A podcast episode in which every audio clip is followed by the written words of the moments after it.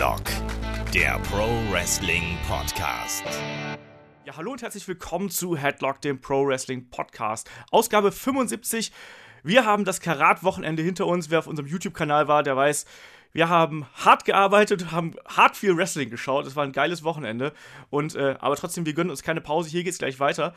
Ausgabe 75, ja, wir behandeln natürlich eure Fragen und äh, es geht dann auch nochmal ums Thema Live-Wrestling. Der gute Kai war ja zum ersten Mal bei einer Wrestling-Veranstaltung. Da haben wir dann zwei Tage nach dem Karat einen kleinen Skit aufgenommen. Und das Hauptthema heute ist Shawn Michaels und seine besten Matches. Passend dazu natürlich die WrestleMania-Saison. Shawn Michaels ist gerade nochmal bei Raw aufgetreten. Da kann man auch ruhig nochmal die Karriere und die guten Augenblicke und vielleicht auch ein paar schlechte Augenblicke vom Heartbreak Kid so ein bisschen Revue passieren lassen. So, genug der einführenden Worte. Mein Name ist Olaf Bleich, ich bin euer Host. Und ich bin natürlich nicht alleine. Bei mir sind heute der Chris, äh, Redakteur bei PC Games. Einen wunderschönen guten Morgen. Moin, moin. Und in der anderen Leitung ist der Simon, äh, Videoproduzent und äh, God of Video bei Computec. Wunderschönen guten Tag. Hallo, äh, freue mich hier zu sein. Ähm, ja, Videoproduzent bei Computec, ne, das klingt immer so komisch. Ähm, ja, was ich eigentlich mache, ist ähm, ja ganz, ganz viele, ganz, ganz viele verschiedene redaktionelle Videos. Und äh, alle, die gerne sich über Spiele informieren, Videospiele, PC-Spiele und so weiter, die können sich jetzt mal die überarbeitete Videoshow von uns angucken. Die gibt es täglich bei YouTube. Games World heißt das Ganze. Hört einfach mal rein, einfach mal nach Games World suchen, Games World Daily News und da seht ihr mich und meine Kollegen. Ja, sehr schön. Ja. Mal als kurze Werbung ja. so. Ja. Genau, den, den Chris sieht man da auch, oder? Den Chris sieht man gelegentlich auch, ja. Ja, ich, ich fand diese Schleichwerbung jetzt so charmant, dass ich sofort auf die Seite gehe und mir das angucke. Das, das sollte jeder tun. Ich habe auch sofort auf Abo geklickt gerade eben. Ja. Das, äh, Apropos auf Abo klicken, wenn wir gerade schon hier bei der schamlosen Schleichwerbung sind, natürlich auch äh, von unserer Seite, ähm, schaut bei uns auf dem YouTube-Kanal vorbei. Da geht gerade viel ab. Wir haben viel Content vom Karat mitgebracht, jede Menge Interviews. Äh, wer, wer, den Indie-Wrestler ACH schon immer mal Party in the USA singen äh, sehen wollte, wie wir es bei, bei Facebook laufen haben, der kann das sehen. Wir haben Interviews da, ähm, da kommen noch einige hinterher. Ich komme aktuell mit dem Schneiden nicht ganz so nach. Ich habe ähm, insgesamt sechs Interviewblöcke aufgenommen, äh, jeweils knapp eine halbe Stunde lang. Das mit Jeff Cobb ist schon da, das war ein bisschen kürzer. Das ähm, habe ich da, gesehen, das war sehr gut. Ist super geworden, ne? Also ist auch ja. ein unheimlich, unheimlich netter Typ. Ich habe ja da, sympathisch. Ja, und äh, auch ein geiler Wrestler. Also er hat mich halt total. Äh, ich habe den auch noch nie live gesehen. Ich kenne den halt größtenteils von PWG und Lucha Underground. Ähm, super Typ und ey, ein Tier einfach im Ring. Kannst du nicht ja. anders sagen. Eine absolute Kante, ne? Also ja. Äh, auch, auch wieder da äh, bei dieser, was ist das, eine Pressekonferenz oder was? Ja, Wo ja. du das da abgefilmt hast, wie er da sitzt. Also, mit dem wollte ich mich jetzt nicht unbedingt anlegen. Ja, der ist ja äh, ehemaliger Ringer, ne? Und das mhm. Krasse mhm. war, der war ja bei Ambition und hat in der ersten Runde von Ambition, also Ambition, um es kurz zu erklären, ist ja so ein Shoot-Fight-Ding, ne? Shoot-Wrestling, äh, ähm, was ja so ein bisschen MMA und Wrestling irgendwie so unter einen Hut bringt. Ähm, da hat er in der ersten Runde gegen Walter gekämpft und hat Walter aus dem Deadlift, also aus dem äh, Triangle Choke auf dem Boden, mit einer Leichtigkeit aufgehoben. Das habe ich noch nie gesehen. Und Walter ist ja. wir standen, ich stand oben auf dem Balkon und habe mir das angeguckt und dachte mir so, what the fuck? Also als wenn das irgendwie so 5 Kilo gewesen wären, hebt ihn hoch und wirft ihn einfach weg. Habe ich noch nie gesehen, sowas. Unfassbar beeindruckend. Ähm, wir haben auch noch Interviews da mit, mit David Starr, mit ähm, Axel Dieter Junior, mit Avalanche und ich, wahrscheinlich vergesse ich jetzt auch noch ein paar. Mit Tassilo Jung haben wir noch eins. Ähm, kommen auf jeden Fall noch einige. Jetzt habe ich irgendjemand vergessen und tue dem äh, damit keinen Gefallen. Tut mir leid. Aber ähm, da kommt auf jeden Fall noch einiges. Wir werden die Videos ein bisschen splitten, weil die halt teilweise sehr lang sind. Und ähm, es ist ja immer so, bei YouTube schaut sich ja keiner eine halbe Stunde Gequatsche an. Deswegen äh, splitten wir da ein paar. Aber da kommt auf jeden Fall noch was nach. Am besten bei YouTube vorbeischauen. Kurz auf Abo klicken und dann seid ihr auf jeden Fall dabei. Ansonsten Ihr wisst, wie ihr uns erreichen könnt. Äh, Facebook, Twitter, YouTube, äh, fragen at headlock.de und natürlich auf headlock.de unsere wunderschöne Support-Seite. Falls ihr uns etwas Gutes tun wollt, könnt ihr das gerne tun. So. Das war jetzt, glaube ich, der längste Werbeblock, den wir jemals in der Geschichte von Headlock hatten. Und ähm, dann würde ich sagen. Muss auch mal sein. Ja, auch mal sein, ne? ein bisschen. Also ein bisschen Präsentation und Selbstdarstellung, aber sowas von. ähm, aber dann würde ich sagen, steigen wir gleich mit den Fragen ein. Und diesmal ist die Fragenrubrik tatsächlich ein bisschen, ja, ein bisschen eurolastiger, aber auch äh, aus, zum aktuellen Geschehen. Und ähm, ganz aktuell ging ja die Meldung rum, dass ähm, die deutsche äh, Promotion NEW, bekannt äh, durch Alex Wright, ne, der die ja gegründet hat, jetzt in einer Kooperation mit den Rocket Beans steht. Und da hat uns äh, sowohl der Stefan als auch der Sören himself haben uns gefragt, ähm, was wir denn davon halten und vor allem, ob das schauenswert wäre. Ich muss sagen, ich habe NEW bis jetzt, ich weiß, dass es NEW gibt, ich habe, glaube ich, auch mal ein, zwei Matches von denen gesehen, aber bin da jetzt nicht wirklich drin, weil es einfach auch nicht mein, ich, ich finde ja so, europäisches Wrestling guckt man sich ja meistens dann an, wenn es bei sich in der Nähe ist. Und da die nur in ähm, Nürnberg, in der Umgebung von Nürnberg veranstalten, ist das halt eben für mich ein bisschen weit weg. Aber der, der Chris war da, glaube ich, schon ein paar Mal. Deswegen gebe ich die Frage einfach mal an ihn weiter. Also erstmal, äh, was hältst du davon und ist NEW schauenswert? Puh, ähm, das ist gar nicht so einfach zu, be äh, zu beantworten. Also ähm, erstmal finde ich es immer gut, wenn ähm, wenn äh, eine, eine Wrestling-Liga einfach eine Chance bekommt, so ein bisschen ähm, ja, ähm, das, das große Publikum anzuziehen. Ja. Und äh, von daher, ich, ich gönne denen das äh, äh auf jeden Fall. Äh, was ich halt so ein bisschen problematisch sehe, ist, ähm, die Gimmicks sind oft einfach sehr, sehr peinlich bei der NEW. Ähm, und es ist halt ganz anders als äh, eben so das WWE-Produkt. Und ich, ich unterstelle jetzt einfach mal, das ist überhaupt nicht böse gemeint, falls ich, falls ich falsch liege oder so, äh, dass die, die äh, Rocket Beans eher ein ziemlich junges Publikum haben. Ich weiß nicht, ob die unbedingt damit was anfangen können. Und ähm, so die Hardcore-Wrestling-Fans, die das schauen, ich glaube, die könnten sich an dem teils wirklich katastrophalen Booking stören. Das, es, es, ist keine schlechte Liga, die haben oft klasse Matches da drin, aber äh, die Gimmicks sind oft wirklich hochnotpeinlich und äh, ja, das, Booking ist, ist leider katastrophal. Aber ich gönne ihnen jeden Erfolg und äh, ich hoffe, das zahlt sich sowohl für die NEW als auch für die Rocket Beans aus.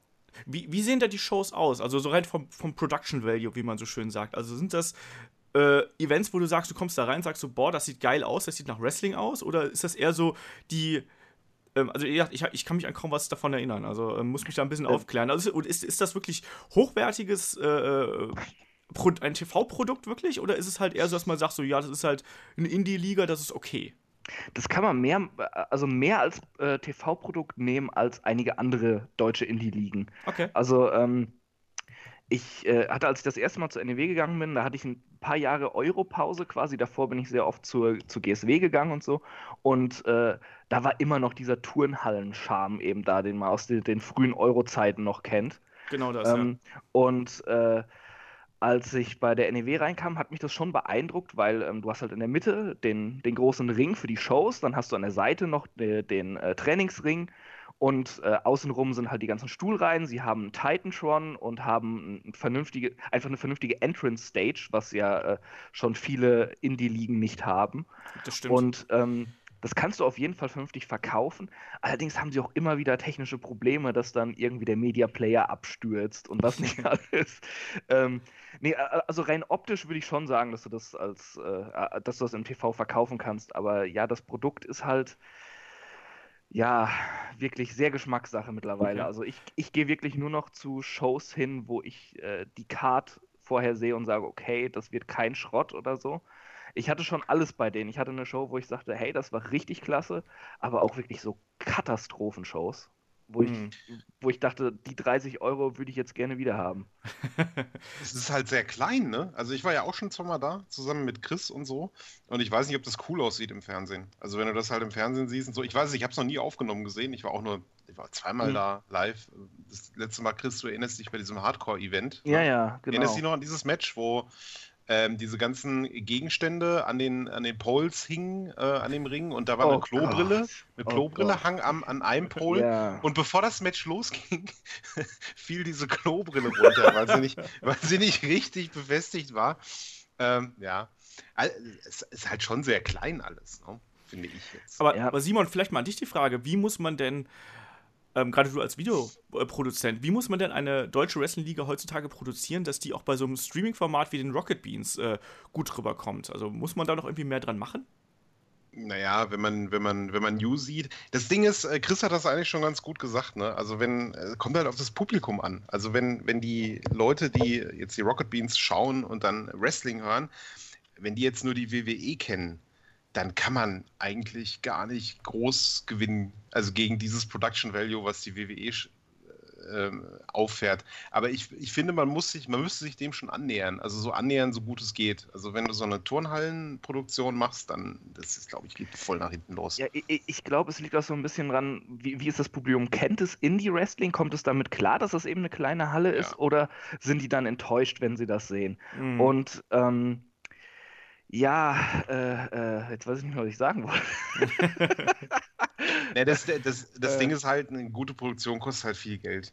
Und das äh, können, wird sich die New nicht leisten können. Ich finde, um ganz kurz zu sagen, ich finde es toll, dass die das versuchen, auf jeden Fall. Ich Mhm. finde das Mhm. auch, auch ein cooler Kanal, auf jeden Fall, Rocket Beans. Äh, ich werde das beobachten, bin mal sehr gespannt, wie das, wie, wie, wie das performt. Ja. So, jetzt weiß ich wieder, was ich sagen wollte. Ähm, äh, äh, wo du gerade sagtest, man müsste vielleicht so ein bisschen was ändern, wie man die Show aufzieht und so.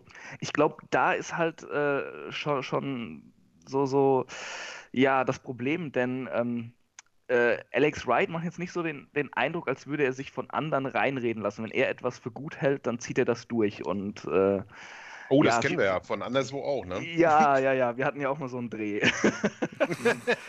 Nein, ich meinte jetzt eher die WWE und Vince, aber ist Ach auch- so, Ja. ja, äh, äh, ja. Nee, äh, Ale- Alex Wright ist auch, auch ein netter Typ und alles, aber ich glaube, er ist sehr stur. Wenn er meint, das und das ist richtig, dann wird das durchgezogen. Ich glaube nicht, dass da die Rocket Beans irgendwie sagen können, hey, mach doch mal Richtung Produktion ein bisschen so oder sowas. Das, äh, das äh, Äh. ist für unser Publikum besser. Ich glaube, das ist wirklich einfach, die NEW macht ihre Shows so, wie sie sie für richtig halten und das wird halt ausgestrahlt und da wird halt mal geguckt, wie es so ankommt. Mhm. Na, wir kennen ja, wir kennen ja nicht die Details von diesem Deal. Also, dass, Genau. die, dass die, die Rocket Beans da überhaupt nicht kein Mitspracherecht haben als, Aus, als Sender, der das ausstrahlt, glaube ich nicht. Das glaube ich nicht. Aber Das ist auch nicht der einzige Sender, die es ausstrahlen, ne? äh, ja. Muss man auch Ja, sagen. Sie, sie haben ja noch Fight, Fight so TV, Fight. TV hatten sie noch. Ja, ja, Fight genau. und dann noch irgendwie was, äh, äh, Punchbox oder Fightbox, irgendwas hatten die noch, Ja. keine Ahnung. Na, worauf ich hinaus will, also wenn jetzt zum Beispiel in der New, weiß ich nicht, kopulierende Zwerge plötzlich zu sehen wären, ja, dann könnten die Rocket Beans natürlich schon sagen, das ist nicht das, worauf wir uns eingelassen haben. Ja, Weiß man's? Da, darauf da- aus. Ja, ich ich glaube, das ist auch festgelegt, dass das kommt. genau, also Ja, wir werden sehen, aber ich, ich glaube, ich kann mich da auch anschließen. Also, ähm, ohne jetzt irgendwie großartig viel von äh, New gesehen zu haben. Ähm, es ist, glaube ich, einfach immer gut, wenn Wrestling noch einem größeren Publikum oder Ja. einem anderen Publikum irgendwie zur Verfügung gestellt wird. Ähm, wie das dann funktionieren wird, das muss man abwarten. Aber ich glaube, für den ersten Schritt kann man, glaube ich, sagen, jeder Wrestling-Fan soll sich einfach da selber eine Meinung bilden. Ich meine, einfach anschauen und da kann man auch noch sagen, gefällt mir, gefällt mir nicht. Genau. Und äh, da, ich, ich glaube, man sollte ihm auf jeden Fall mal eine Chance geben. Und äh, es ist auf jeden Fall ein, ein guter Schritt fürs deutsche Wrestling, um einfach auch europäische oder deutsche Promotions einfach nochmal so in einen neuen Bereich reinzubringen. Das kann nicht schlecht sein und äh, ob es dann Erfolg wird, werden wir halt sehen. Ne? Und ja, und, und sie haben auch coole Leute, die, äh, die halt ein Publikum ziehen können. Also ein Max oder ein Adrian Sevier oder so sind halt echt klasse. Ja, absolut. Also ich glaube auch vom Wrestling her, daran wird es nicht scheitern. Ich glaube eher, dass es halt, wie du gerade gesagt hast, auch dass es die Ansprüche sein werden. Dass gerade das Mainstream-Publikum will vielleicht irgendwie sowas haben wie, wie ein WWE. Und da ist natürlich dann so eine deutsche Indie-Liga, in Anführungsstrichen, ist dann eben vielleicht einfach was anderes. Also die Leute wollen ja einfach vielleicht auch nicht nur Wrestling sehen, sondern die wollen halt auch eben diese Art von ähm, Sports Entertainment und übergroßen Charakteren sehen, wie sie halt aus dem Fernsehen kennen. Ja. Ob NEW das liefern kann, muss man dann mal abwarten. Und auch ob sich vielleicht das Produkt verändern mit, äh, mit diesen ganzen Geschichten. Also mal schauen. Wär- Wäre wünschenswert, aber wo du gerade sagtest, am Wrestling wird es nicht scheitern, jein. Also äh, ich habe bei der NEW halt auch schon Matches gesehen, wo ich mir dachte, äh, das, das kannst du nicht bringen. Da war halt äh, ein Mädel im Ring, was halt noch nicht mal einen Hip-Toss konnte. Und das kannst du halt bei einer Show einfach nicht bringen, wo die Leute Geld für bezahlen. Wir wissen ja auch nicht genau, wie die Produktion dann sein wird. ne? Ob sie Ja. Shows zusammenschneiden oder ob die eigenes, so ein eigenes äh, Format produzieren. Also mal, mal abwarten, wie das, wie das laufen wird. Ähm, lass uns aber dann gleich mal zur nächsten Frage springen. Ähm, der äh, Manuel hat uns gleich mehrere Fragen über Facebook geschickt. Ein, einige davon habe ich beim letzten Mal vergessen, tut mir leid. Aber die haben wir jetzt mit dabei. Und zwar, ähm, erste Frage, die wir auch, äh, glaube ich, relativ schnell abfrühstücken können, ist: ähm, Welchen Indie-Wrestler würden wir am liebsten bei WWE sehen? So, jetzt frage ich mal in die Runde, wer möchte was dazu sagen? Ich bin mir nicht so sicher, inwiefern ihr Indie-Wrestling verfolgt. Chris, wie sieht es bei dir aus? Ich, äh, also ich, ich, eigentlich hätte ich jetzt gesagt, ich würde die Young Bucks gern sehen. hätte ich aber, auch gesagt, äh, verdammt Aber, jetzt. aber, aber da das Tag Team Wrestling halt äh, in der WWE wirklich immer noch scheiße ist, außer NXT dann vielleicht. Puh, hm, ja, dann, hm, ich weiß nicht. Ich, ich, es, ist, es ist wirklich schwer, weil äh, die WWE halt in den letzten Jahren so viele Indie-Darlings von mir verpflichtet hat. Ja. Äh, ich ich sage einfach die Young Bucks. Scheiß drauf. Tja, Simon, tut mir leid. Ja, kann ich. Also gut, ich pf, weiß ich nicht. Jay Lethal mochte ich immer früher. Der wäre vielleicht ganz cool, wenn er. Hoffentlich ist er jetzt nicht da oder so. Ich habe die letzten Wochen nämlich nicht geguckt. Und äh, hier, wie, wie heißt dieser Kerl, der bei Lucha Underground äh, da so eine wichtige Rolle hatte? Ricochet? Prinz- Ja, genau. Irgendwie, Ja, ne? Das genau, ja, genau. Da- Das wäre halt auch mein Tipp gewesen. Also Ja. Ricochet würde ich gerne äh, ich gern drüben sehen. Ja. Ganz im Ernst, ich würde auch total gerne nochmal einen John Morrison bei WWE sehen. Das darf man auch nicht vergessen. ne? Der ist ja auch Indie-Wrestler, Mhm. Ja. so im weitesten Sinne. Ähm, den fände ich super. Einen Will Ospreay fände ich geil. Ich fände Oh auch, ja. ähm, wobei der ja auch bei New Japan unter Vertrag ist. Das Ja. heißt, äh, ähm, so Indie ist der nicht. Aber ähm, wenn wir jetzt mal so ähm, einfach mal sagen, so, okay, alles außerhalb vom WWE-Universum. Ähm, wenn, mich, zum Beispiel- wen, wen ich absolut geil finde, ist ein Donovan Dijak. Letzte Woche Karat. Ich finde den so großartig. 2,2 Meter zwei groß, bewegt sich fast wie ein Cruiserweight. Ähm, ich finde den total super und das wäre jemand, also wir haben es ja schon bei den, bei den Review-Podcasts oder Livecasts vom Event aus gesagt. Also, das ist jemand, den ich habe bis jetzt, glaube ich, sechs Kämpfe oder so von dem gesehen und hat mich immer abgeholt. Der ist so gut und gerade live so beeindruckend. Das wäre jemand, den äh, würde ich mir wünschen. Ansonsten Young Bucks, klar, ich meine, eines der besten Tag-Teams der Welt, wenn nicht sogar das beste Tag-Team, hätte ich auch nichts gegen, sagen wir es mal so.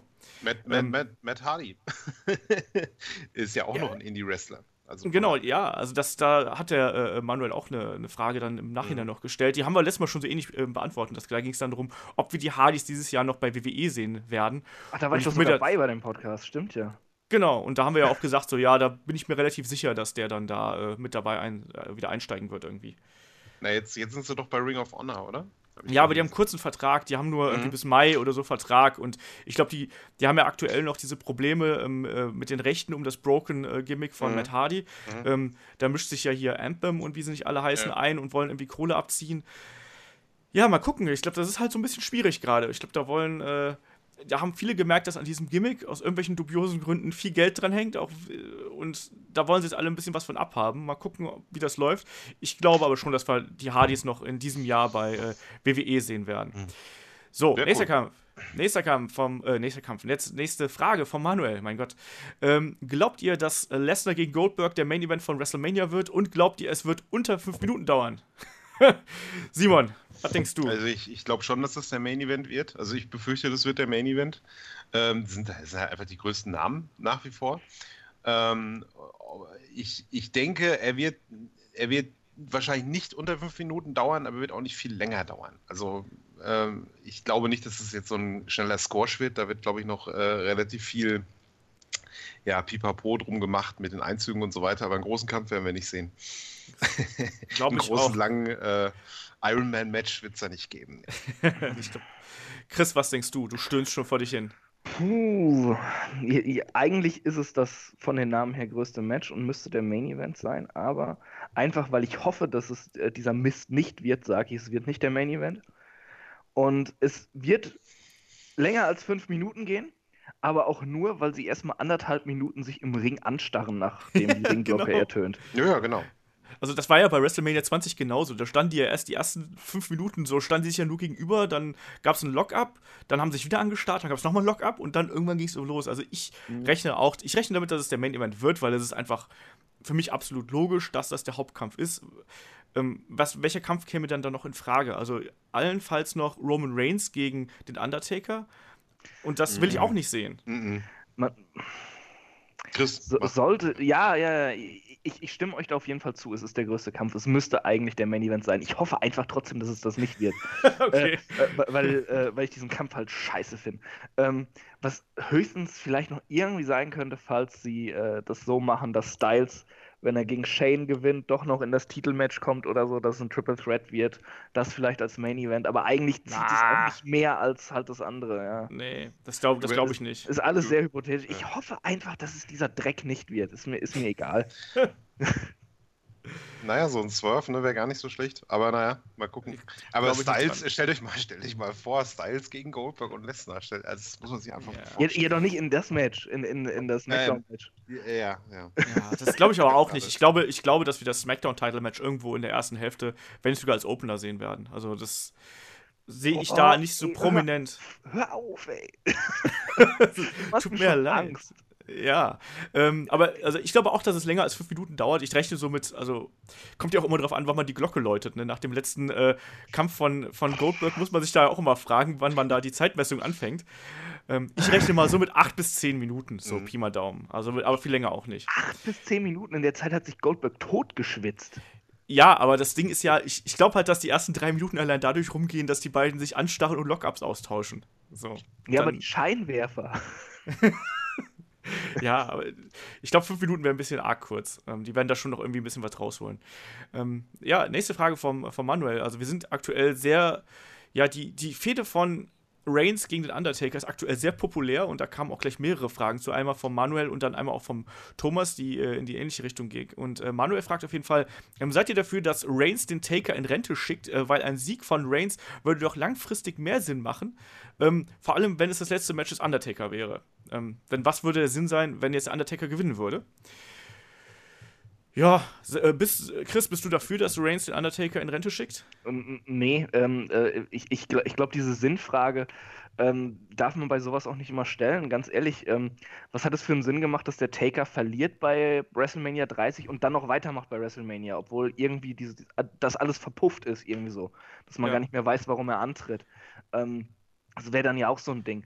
Und äh, ja, Reigns könnte auch verlieren und, und bombt dann hinterher trotzdem wieder das ganze Roster weg. Ich meine, äh, äh, es schadet ihm nichts, er gewinnt eigentlich auch nichts dadurch. Es ist eigentlich sollte er weiterhin als Face immer noch äh, eingesetzt werden in der WWE. Wäre es eigentlich ein Todesstoß, wenn er den Taker in Rente schickt.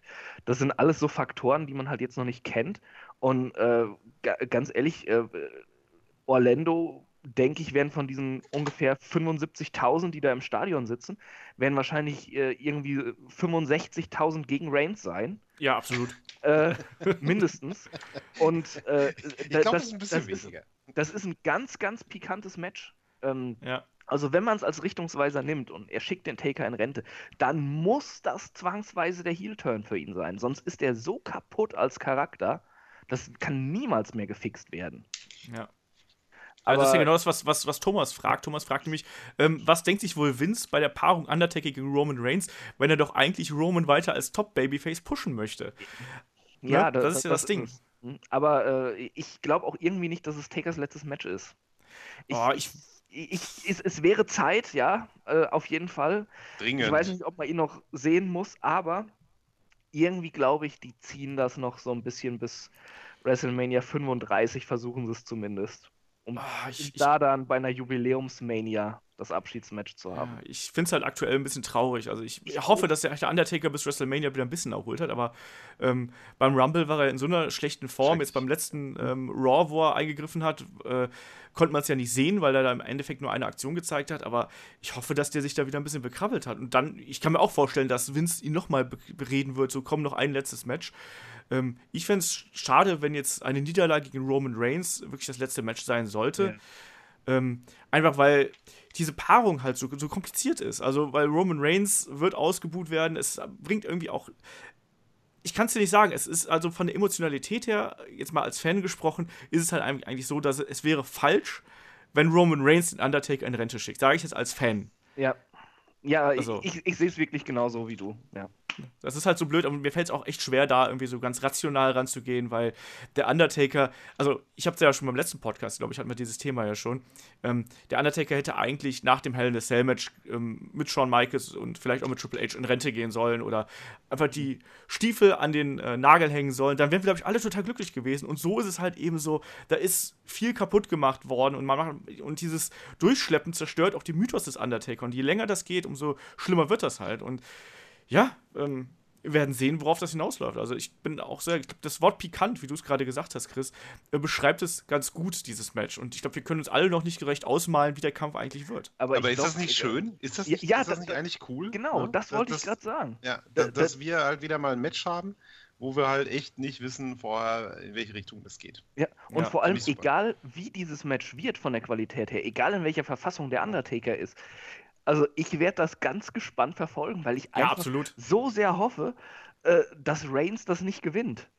das wird auch von der Crowd-Reaction halt, das wird so ein Match sein, da bist du halt allein drin, weil die Crowd halt ausrasten ja. wird. Mhm. Ne? Und das, das wird halt, das wird so wie, wie Hogan ähm, gegen Rock damals, irgendwie, wo du auch eigentlich, wo der Kampf halt scheiße war. Und ich erwarte hier echt keinen guten Kampf. Also genauso wie bei äh, Lesnar Goldberg, das wird beides keine Leckerbissen, aber es wird ein Spektakel werden. Und deswegen ist es halt auch mal interessant. Und für uns, wir müssen einfach abwarten, was passiert. Also wir können jetzt spekulieren, wie wir wollen.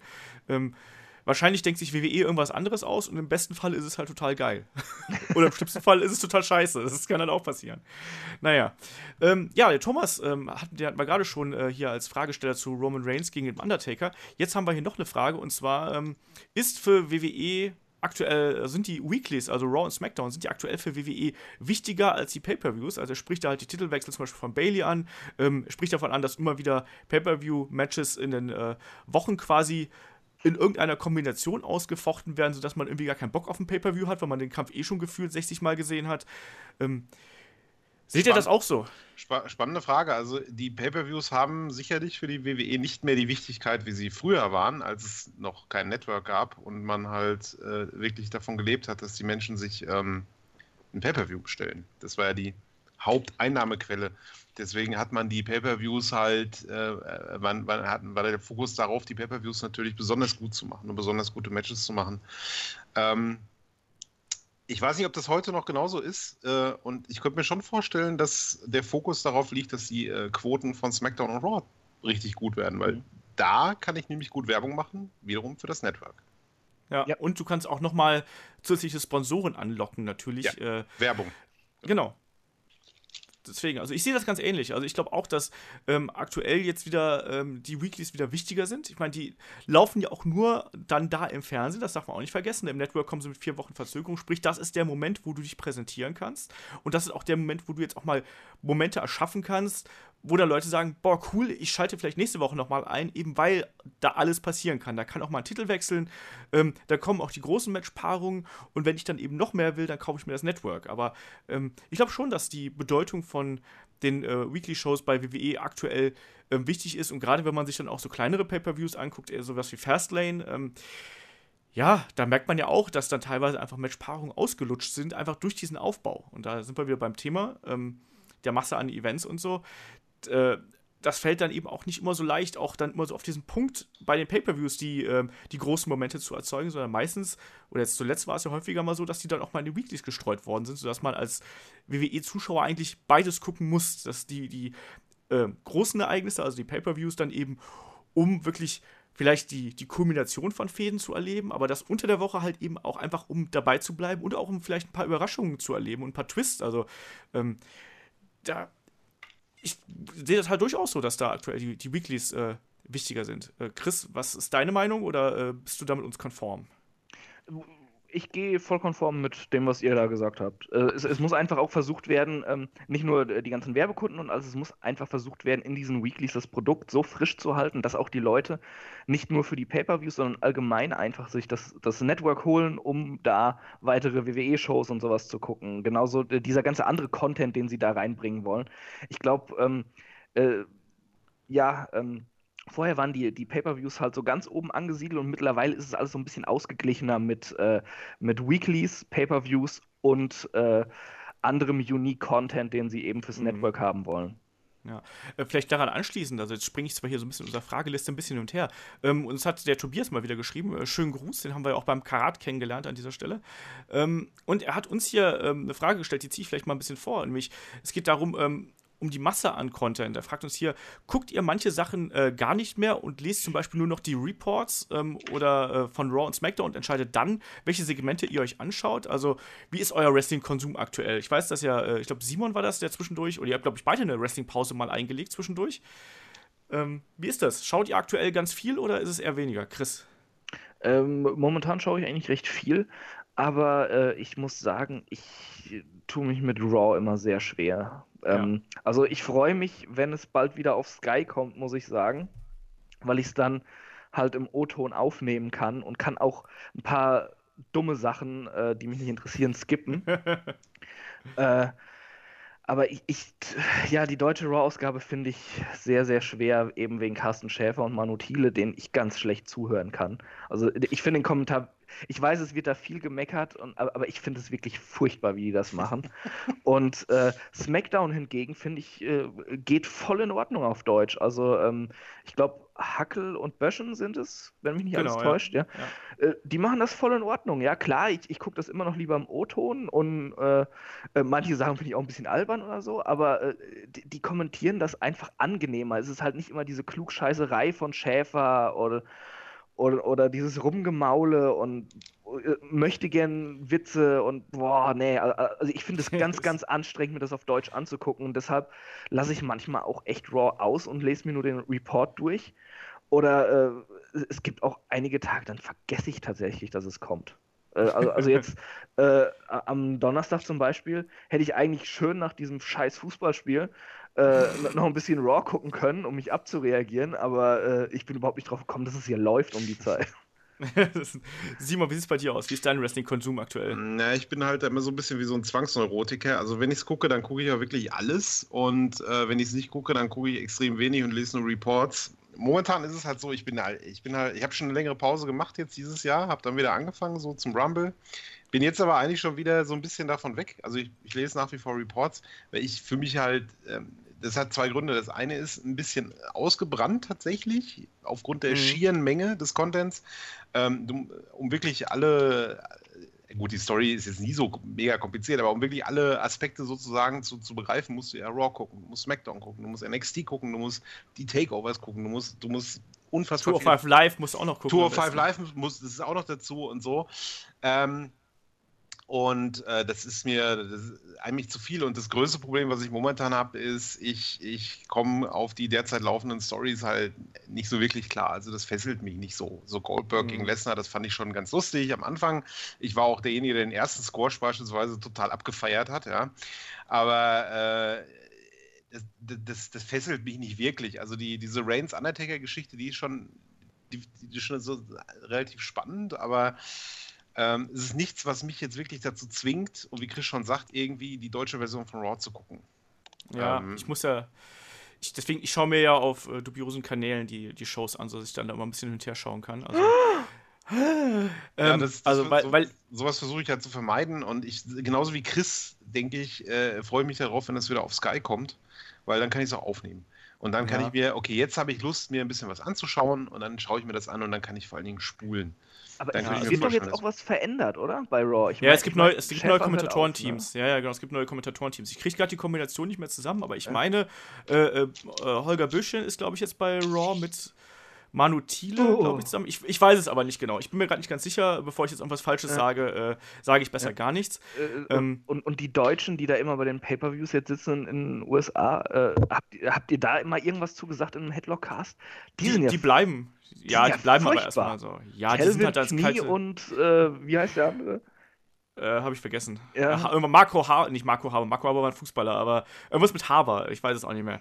Aber ich gucke mir das auch generell nicht auf Deutsch an, also weil es geht halt, es widerstrebt halt meinem äh, Wrestling-Ohr. Ja, ja, klar, äh, aber ich, wie, wie, gesagt, ich schaue halt nicht über irgendwelche dubiosen Kanäle, ich schaue es mir dann, wenn im Fernsehen an oder so.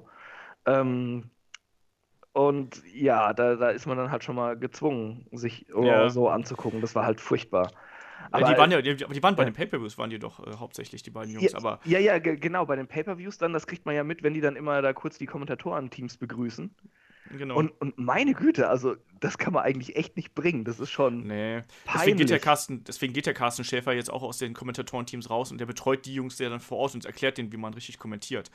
Also mal gucken, wie das läuft. Ähm, also bei mir ist der Wrestling-Konsum in letzter Zeit halt auch, also jetzt diese Woche, ich bin ich echt nicht mehr nachgekommen, sage ich ganz klar. Also nach dem Karat war ich auch mega übersättigt, einfach mhm. was Wrestling angeht. Und vor allem, du hast dann irgendwie so drei Tage intensivstes, härtestes, stiffstes Indie-Wrestling, in Anführungsstrichen, mit so einem Kampf wie Ilya Dragunov gegen Walter, die sich da fast blutig schlagen, oder ganz gar blutig schlagen. Und dann guckst du dir halt Raw an, denkst du so, oh, guck mal, die streicheln sich, so ungefähr. es, es, es, war halt im Kontrast, ging das halt gar nicht. Ich kam aus diesem, am, am Sonntag kamst du halt aus dieser Wrestling-Bubble raus und am ähm, Dienstag habe ich dann Raw eingeschaltet und ich so, boah, das ging gerade gar nicht. Das war halt keine Ersatzdroge in dem Moment. Das hat irgendwie nicht funktioniert. Und ähm, ich, ich versuche irgendwie alles zu schauen, so, wenn auch mal so nebenbei. Also ich versuche vor allem, Raw ist mir diese Woche super schwer gefallen. Ich habe, glaube ich, drei Anläufe gebraucht, bis ich die Show durchgekriegt habe. Es war echt keine Spaß. Ähm, NXT habe ich mir so nebenbei angeschaut. SmackDown habe ich noch gar nicht geguckt. Äh, da weiß ich zwar, was passiert ist, aber ich habe es nicht äh, verfolgt. Tour of Five Live habe ich nicht mitbekommen. Äh, ja, es ist, äh, manchmal muss man halt auch dann mal wieder fragen, wie viel Zeit hat man und wie, wie viel ist es einem dann wert. Also ich habe auch mal eine Zeit gehabt, wo ich dann nur die YouTube-Schnipsel gesehen habe von WWE, was ja eigentlich auch ausreicht, um so auf dem aktuellen Stand zu bleiben, ohne dass man da äh, pro Show ja zwei, drei Stunden investieren muss, im schlimmsten Fall. Ähm, ich, es ist manchmal einfach viel und je nachdem, wie man dann das Zeit hat, da muss man da auch mal so ein bisschen äh, ja, kappen und mal sagen, hier, das schaue ich jetzt, das schaue ich jetzt. Ähm, zum Beispiel bei, ähm, weil der Tobias hatte auch äh, WXW Shotgun angesprochen. Ich bin natürlich Abonnent von WXW Now. Ähm, aber auch da, da gucke ich mir häufig auch einfach nur die Story-Segmente an. Und die Matches habe ich dann im Zweifelsfall eh schon mal gesehen oder äh, sie interessieren mich dann nicht so brennend, sagen wir es mal so. Ähm, muss man halt mal gucken. Also, weil da bin ich eher meistens auf den Segmenten tatsächlich und habe da nicht die Zeit, um nochmal eine Stunde zu investieren, weil es mir da ein bisschen zu viel wird. Und weil ich dann lieber die ähm, Feature-Events und die Live-Events dann eben verfolge, mhm. als dann jedes einzelne Match. Aber hey, ähm, das ist halt immer die Frage. Ähm, nächste Frage. Ähm, Chris und der YouTube-Kollege Gaming and Real Life äh, fragen uns auf YouTube nach Dolph Ziggler. Und zwar Dolph Ziggler, äh, der Chris meint, Dolph Ziggler wird aktuell bei SmackDown lächerlich dargestellt und Gaming and Real Life möchte wissen, wie wir ihn bucken würden. ist ja nicht das erste Mal, dass er lächerlich dargestellt wird, der Dolph Ziggler. Ja, Dolph Ziggler hat irgendwie so einen undankbaren Posten. Also jetzt. Äh, ja. Äh, äh, letzten Kampf hat er auch verloren bei SmackDown. Irgendwie diese Fehde mit Kalisto und ähm, Apollo Crews war furchtbar. Ich weiß auch nicht, wo man da hin will. Also klar, der ist da nicht wie prominent aktuell positioniert. Ich glaube, mit dem möchte man noch irgendwelche Leute overbringen, aber er wirkt dabei nicht sonderlich im Rampenlicht, sondern eher so ein bisschen, naja, unter ferner Liefen. Ähm, wie würden wir ihn bucken? Chris, wie würdest du einen Dolph Ziggler bucken? Willst du wieder den Arrogant Heel haben? Ich, ich, ich wüsste echt nicht mehr, wie ich den bucken soll. Der, der ist für mich kaputt, der Charakter. Tut mir leid. Also, äh, wir haben ja in einem der letzten Podcasts noch darüber gesprochen, dass ähm, die WWE es oft verpasst hat, bei ihren Talenten so, so diesen gewissen Punkt abzupassen, wo sie jemanden zu einem Star machen können oder zu einem relevanten Wrestler einfach. Ne? Ich glaube, ich, ich, hatte letztes Mal das, das äh, Beispiel mit Wade Barrett noch damals genannt, mit, gegen Cena und sowas. Ähm, und das war äh, bei Sigler schon ganz, ganz oft der Fall, dass er an diesem Punkt war, okay, jetzt ist der Moment gekommen, jetzt können wir ihn relevant machen. Sie haben ihn fallen lassen. Und äh, das haben sie mindestens einmal zu oft gemacht, dass er halt eigentlich kein Schwein mehr interessiert. So kommt es mir ja. oft vor. Also äh, das letzte Mal war es ja, glaube ich, de, die Survivor Series, lass mich nicht lügen, 2014 ja, die mit Sting, ja. wo Sting zurückgekommen ist. Ja, ja, 14, genau. 14, 15, irgendwie sowas. Wo er da der Soul Survivor war und alle sind abgegangen und so. Das war der Punkt, wo du ihn halt pushen konntest, auch äh, zu einem zu Main Event Titel oder sowas. Haben sie aber nicht gemacht, weil es ist Dolph Ziggler, den sie äh, einfach nach Belieben zwischen Undercard und Uppercard irgendwie hin und her rutschen lassen. Und das schadet halt einfach einem Charakter auf Dauer. Das, das geht nicht mehr. Das ist genauso auch äh, ein Big Show, den ich eigentlich gerne mag und der jetzt auch in einer guten Fa Verfassung wieder ist und alles. Diese ganzen Turns, äh, weil sie auch nicht wussten, wo sie ihn hinstecken konnten, haben auch den Charakter kaputt gemacht. Der ist so irrelevant einfach und äh, ja, ich wüsste nicht mehr, wie ich den bucken soll. Hätte man mich das vor zwei, drei Jahren gefragt, hätte ich irgendeinen Plan gehabt. Also ein, super äh, Chris-Plan, ja, wie man Dolph zum Star macht, mal wieder, ne? Mit, mit, meinem, mit meinem optimistischen Gelaber dann. Aber äh, da, da kann ich nichts mehr zu sagen. Da bin ich absolut pessimistisch jetzt. Der, dieser Charakter ist kaputt. Das geht nicht mehr. Ja, ich sehe es halt so ähnlich. Also, ähm, ich glaube, dass Dolph Ziggler eine Pause gut tun würde. Also wirklich mal so mhm. ein Jahr weg von WWE und dann wieder zurück und dann hat er wieder Impact. Aber dieses ständige Hin und Her und Kreuz und Quer, ich wüsste auch nicht mehr, den kannst du gar nicht mehr repackagen. Der hatte doch schon alle möglichen Rollen durch. Also außer du machst jetzt irgendwas komplett abgedrehtes, also Broken Dolph Ziggler, so in der Richtung. Gar nicht, gar nicht so dumm, die Idee. Ne? Also irgendwie so, so einen ganz düsteren Charakter, weißt du, so wie AJ Styles damals äh, bei, bei TNA, wo sie ihn dann zum äh, hier Lone Wolf gemacht haben oder sonst irgendwas. Sowas wäre vielleicht noch ein Ausweg, aber der braucht erstmal eigentlich eine Pause. Also, Simon, hast du da spontane Ideen, was man damit ihm machen könnte noch? Keine Ahnung. Also, ich, ich habe Dolph Ziggler nie im Main Event gesehen. Der war, er war ja auch Champion. Ähm, ich fand nie, dass der ein großer Star ist. Ich fand immer, dass er ein guter Wrestler ist und so, aber ich habe den nie so als den Typen gesehen, der, der zu, den Titel halten kann und dann eine Feder haben kann gegen andere Leute, die ihm den Titel wegnehmen wollten. Das war für mich immer so ein Chaser quasi, also jemand, der halt hinter dem Titel herläuft. Ähm, sehe es aber wie ihr, ähm, der er hat halt einfach zu, er, er, hat so eine Rolle und die Rolle ist halt die des ewigen Losers. Ich weiß nicht, bei Talking Smack war das nicht neulich so, ähm, dass der, äh, oder diese Woche sogar oder so, dass der, Miss sogar erzählt hat, dass John Cena ihm seine Freundin geklaut hat, dass Nikki ja, Bella ja. Und, und Dolph Ziggler ein Paar waren und dann kam John ja, Cena. Die, ich meine, was willst du mit so einem Charakter machen?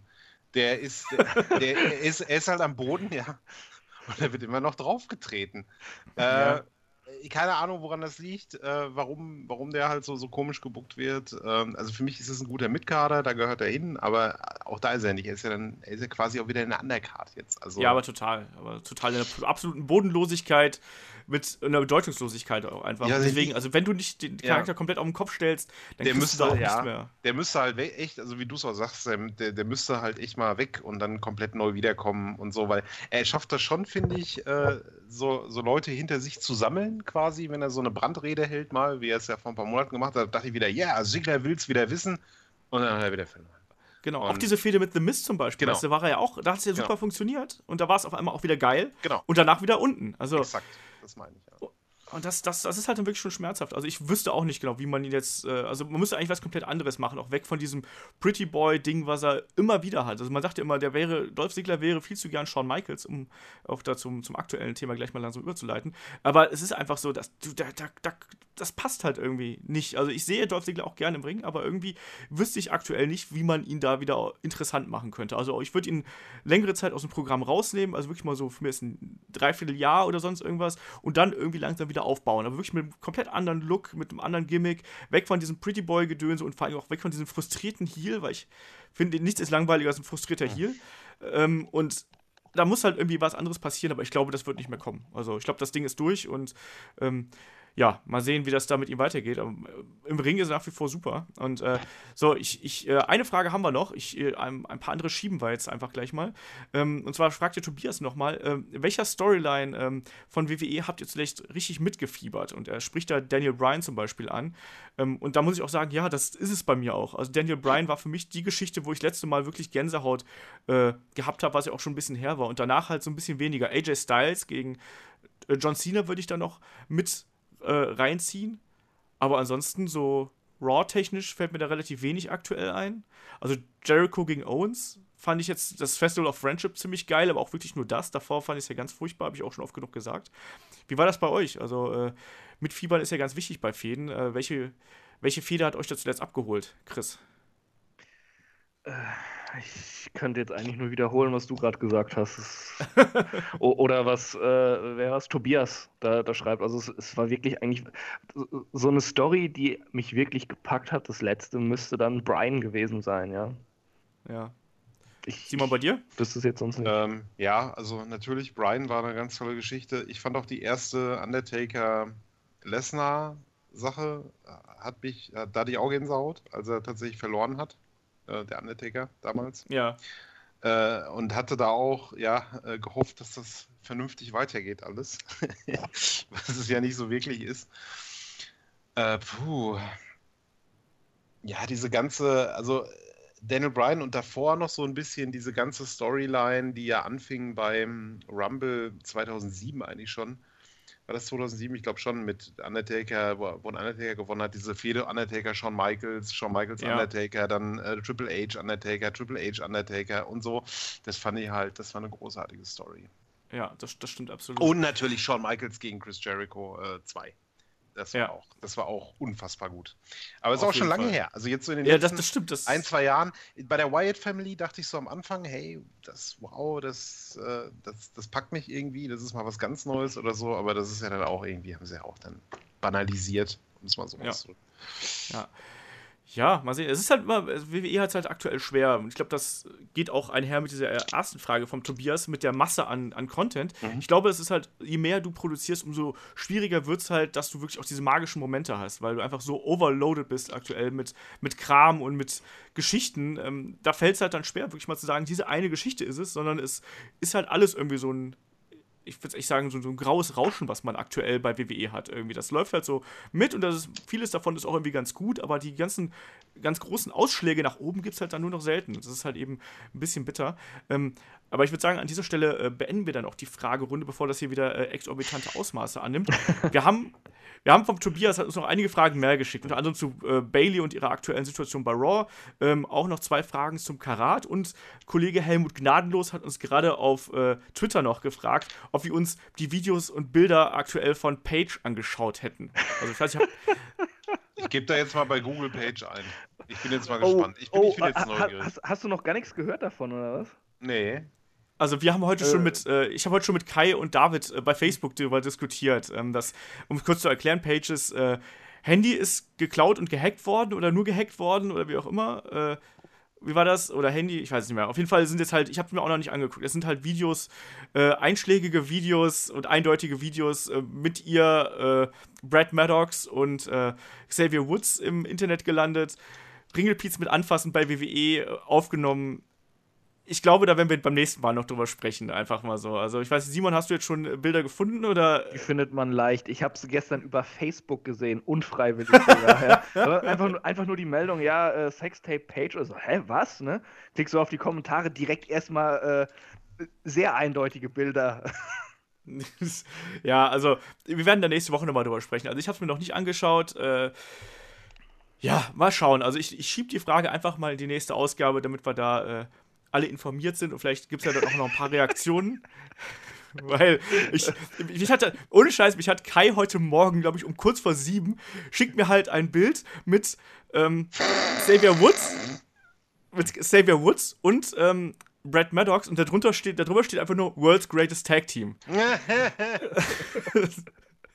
ähm, ja, ne, was soll man dazu sagen? Und um 7 Uhr morgens und fragt, fragt Kai so, habt ihr es schon mitbekommen? Ich so, ja, hm, nee, noch nicht, ich bin gerade erst aufgestanden so, und habe jetzt gerade keinen Bock, mir sofort hier irgendwelche äh, Nacktvideos vom Page anzuschauen.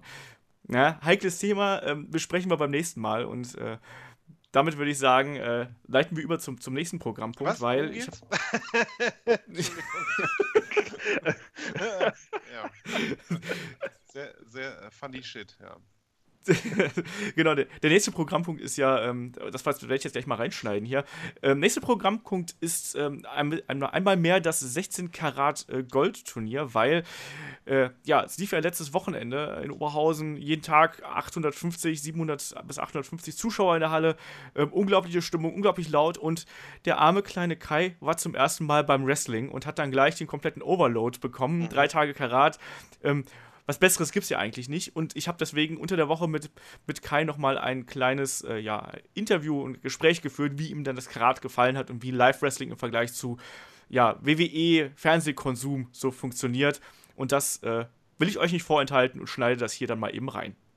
So, und in der Leitung ist jetzt auch der gute Kai. Und der Kai war ja mit David und mir, mit dem anderen David und mir, äh, zum ersten Mal beim Wrestling und dann auch gleich beim Karat. Erstmal Tag Kai. Ne? Schönen guten Abend, Herr Bleich. Ja, ich werde nur noch mit Olaf Bleich angeredet ab sofort. Das ist irgendwie Leuten genau. im Gedächtnis geblieben, ich weiß auch nicht. Irgendwie muss ich mich anders vorstellen. ja, bitte? Wo du es gerade sagst, äh, das war, das hat mich eigentlich ein bisschen enttäuscht. Und zwar, als wir uns den ersten Tag getroffen haben, ähm, war ich ja, wart ihr vor mir da quasi. Und dann hast du mir ja geschrieben, dass ihr in der, äh, dass ihr nicht in der Schlange seid, sondern bei Burger King. Ne? Das ist richtig. Und äh, ich dachte eigentlich, wir sind jetzt in der Halle weil ähm, ich, ich, hatte so gedacht, dass ich von hinten antippe und sage so, Entschuldigung, bist du dieser Olaf Bleich von Hitlock? so zu tun, als wäre ich halt ein Hörer, das, das, hätte ich mega abgefeiert, aber die Chance wird mir leider genommen, weil wir uns bei Burger King getroffen haben. Ja, der, das fand ich schade. Der, der Witz ist ja auch, ich habe äh, heute noch mal ganz kurz geguckt, ich habe ja die ganze Zeit, ich kannte dich ja auch nur von dem Facebook-Foto ähm, und der Gag war, ich habe die ganze Zeit gedacht, du wärst der, der links in der Mitte. Ist das dein Bruder? Äh, was ist mein Facebook-Foto? Das ist, da ist eine Gruppe von Menschen. Ich weiß, dass eine davon ist deine Freundin, einer davon bist du und dann ist noch ein anderer Mensch mit Brille, mit dunklen Haaren, der könnte dein Bruder sein und dann noch jemand anders mit Brille. Ach so, nee, äh, das, äh, das, der war in meiner Klasse. Ja, aber ich habe die ganze Zeit gedacht, du wärst das. Ach so, nee. Ich hatte mich, Ah, so, stimmt. Ich hatte mich so mental auf einen anderen, anders aussehenden Menschen äh, eingestellt. Das war sehr merkwürdig. Ja, aber erzähl doch einfach mal, äh, wie hast du das Wochenende verkraftet und verdaut? Das war ja doch drei Tage, äh, jeweils dreieinhalb bis vier Stunden Wrestling inklusive Pausen dazwischen. Das war ja dann doch mal direkt mal eine Herausforderung. Ja, also das, das Schlimme war auch wirklich äh, das mit dem Pinkeln. Ich wollte nie auf Toilette gehen, weil ich immer Schiss hatte, dass mir irgendjemand meinen Platz wegnimmt. Aber die Leute waren da super nett. Also auch immer, wenn ich Getränke geholt habe, die haben mich auch immer wieder ganz nach vorne gelassen, wo ich halt auch stand. Ja. Also hätte ich nicht gedacht, das war schon mal sehr gut.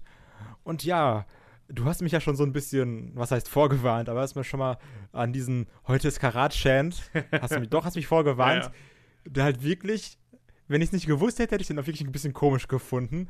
Weil es ist halt, also es ist irgendwie ungewohnt, wenn du Wrestling-Sachen hörst und jetzt halt gerade Chants oder Promos und die nicht englisch sind. Mhm. Das ist, das ist halt gerade für jemanden wie mich, der eigentlich, also wie wir eigentlich der Großteil der Leute, die irgendwie WWE gucken oder sei es jetzt irgendwie Ring of Honor oder eigentlich normalerweise Sachen, die alle auf Englisch sind.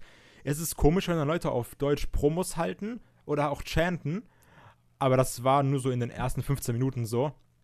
Und irgendwann bist du einfach so drin und hast mega Bock, weil äh, wir hatten ja gerade schon mal kurz drüber geredet. In dieser 800-Mann-Halle ist so eine geile Stimmung einfach, weil jeder, weil jeder komplett Bock hat auf Wrestling. Das fand ich sehr, sehr gut. Ja, also das ist auch immer, finde ich, das, was die WXW-Crowd so miteinander verbindet. Da gehen die Leute einfach hin, die wollen geiles Wrestling sehen, die wollen einfach Spaß daran haben und die wollen sich auch da reinfallen lassen. Also mal abgesehen davon, dass mir halt diese John Cena-Chants tierisch auf die Nüsse gegangen sind, das habe ich auch in den Review-Videos gesagt. Aber was für John Cena's Chance? So, sobald, sobald ein verhasstes Babyface, ba Bad Bones mal so als äh, Beispiel aus dem Finisher ausgekickt ist, dann kam noch immer da, da, da, Aber-. Aber das fand ich irgendwie noch lustig. Ah, also, das weil mir so auf da war immer halt.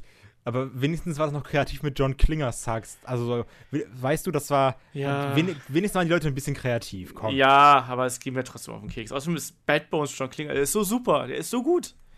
Ich fand den auch cool. Das war eigentlich auch voll blöd, weil gerade da, wo wir standen, da wurde ja eher weniger gechantet. Ja, also es wurde eher ne? geklatscht. Wir war- waren ja, Genau. wir standen hinter den äh, Sitzreihen. David saß und wir standen dahinter.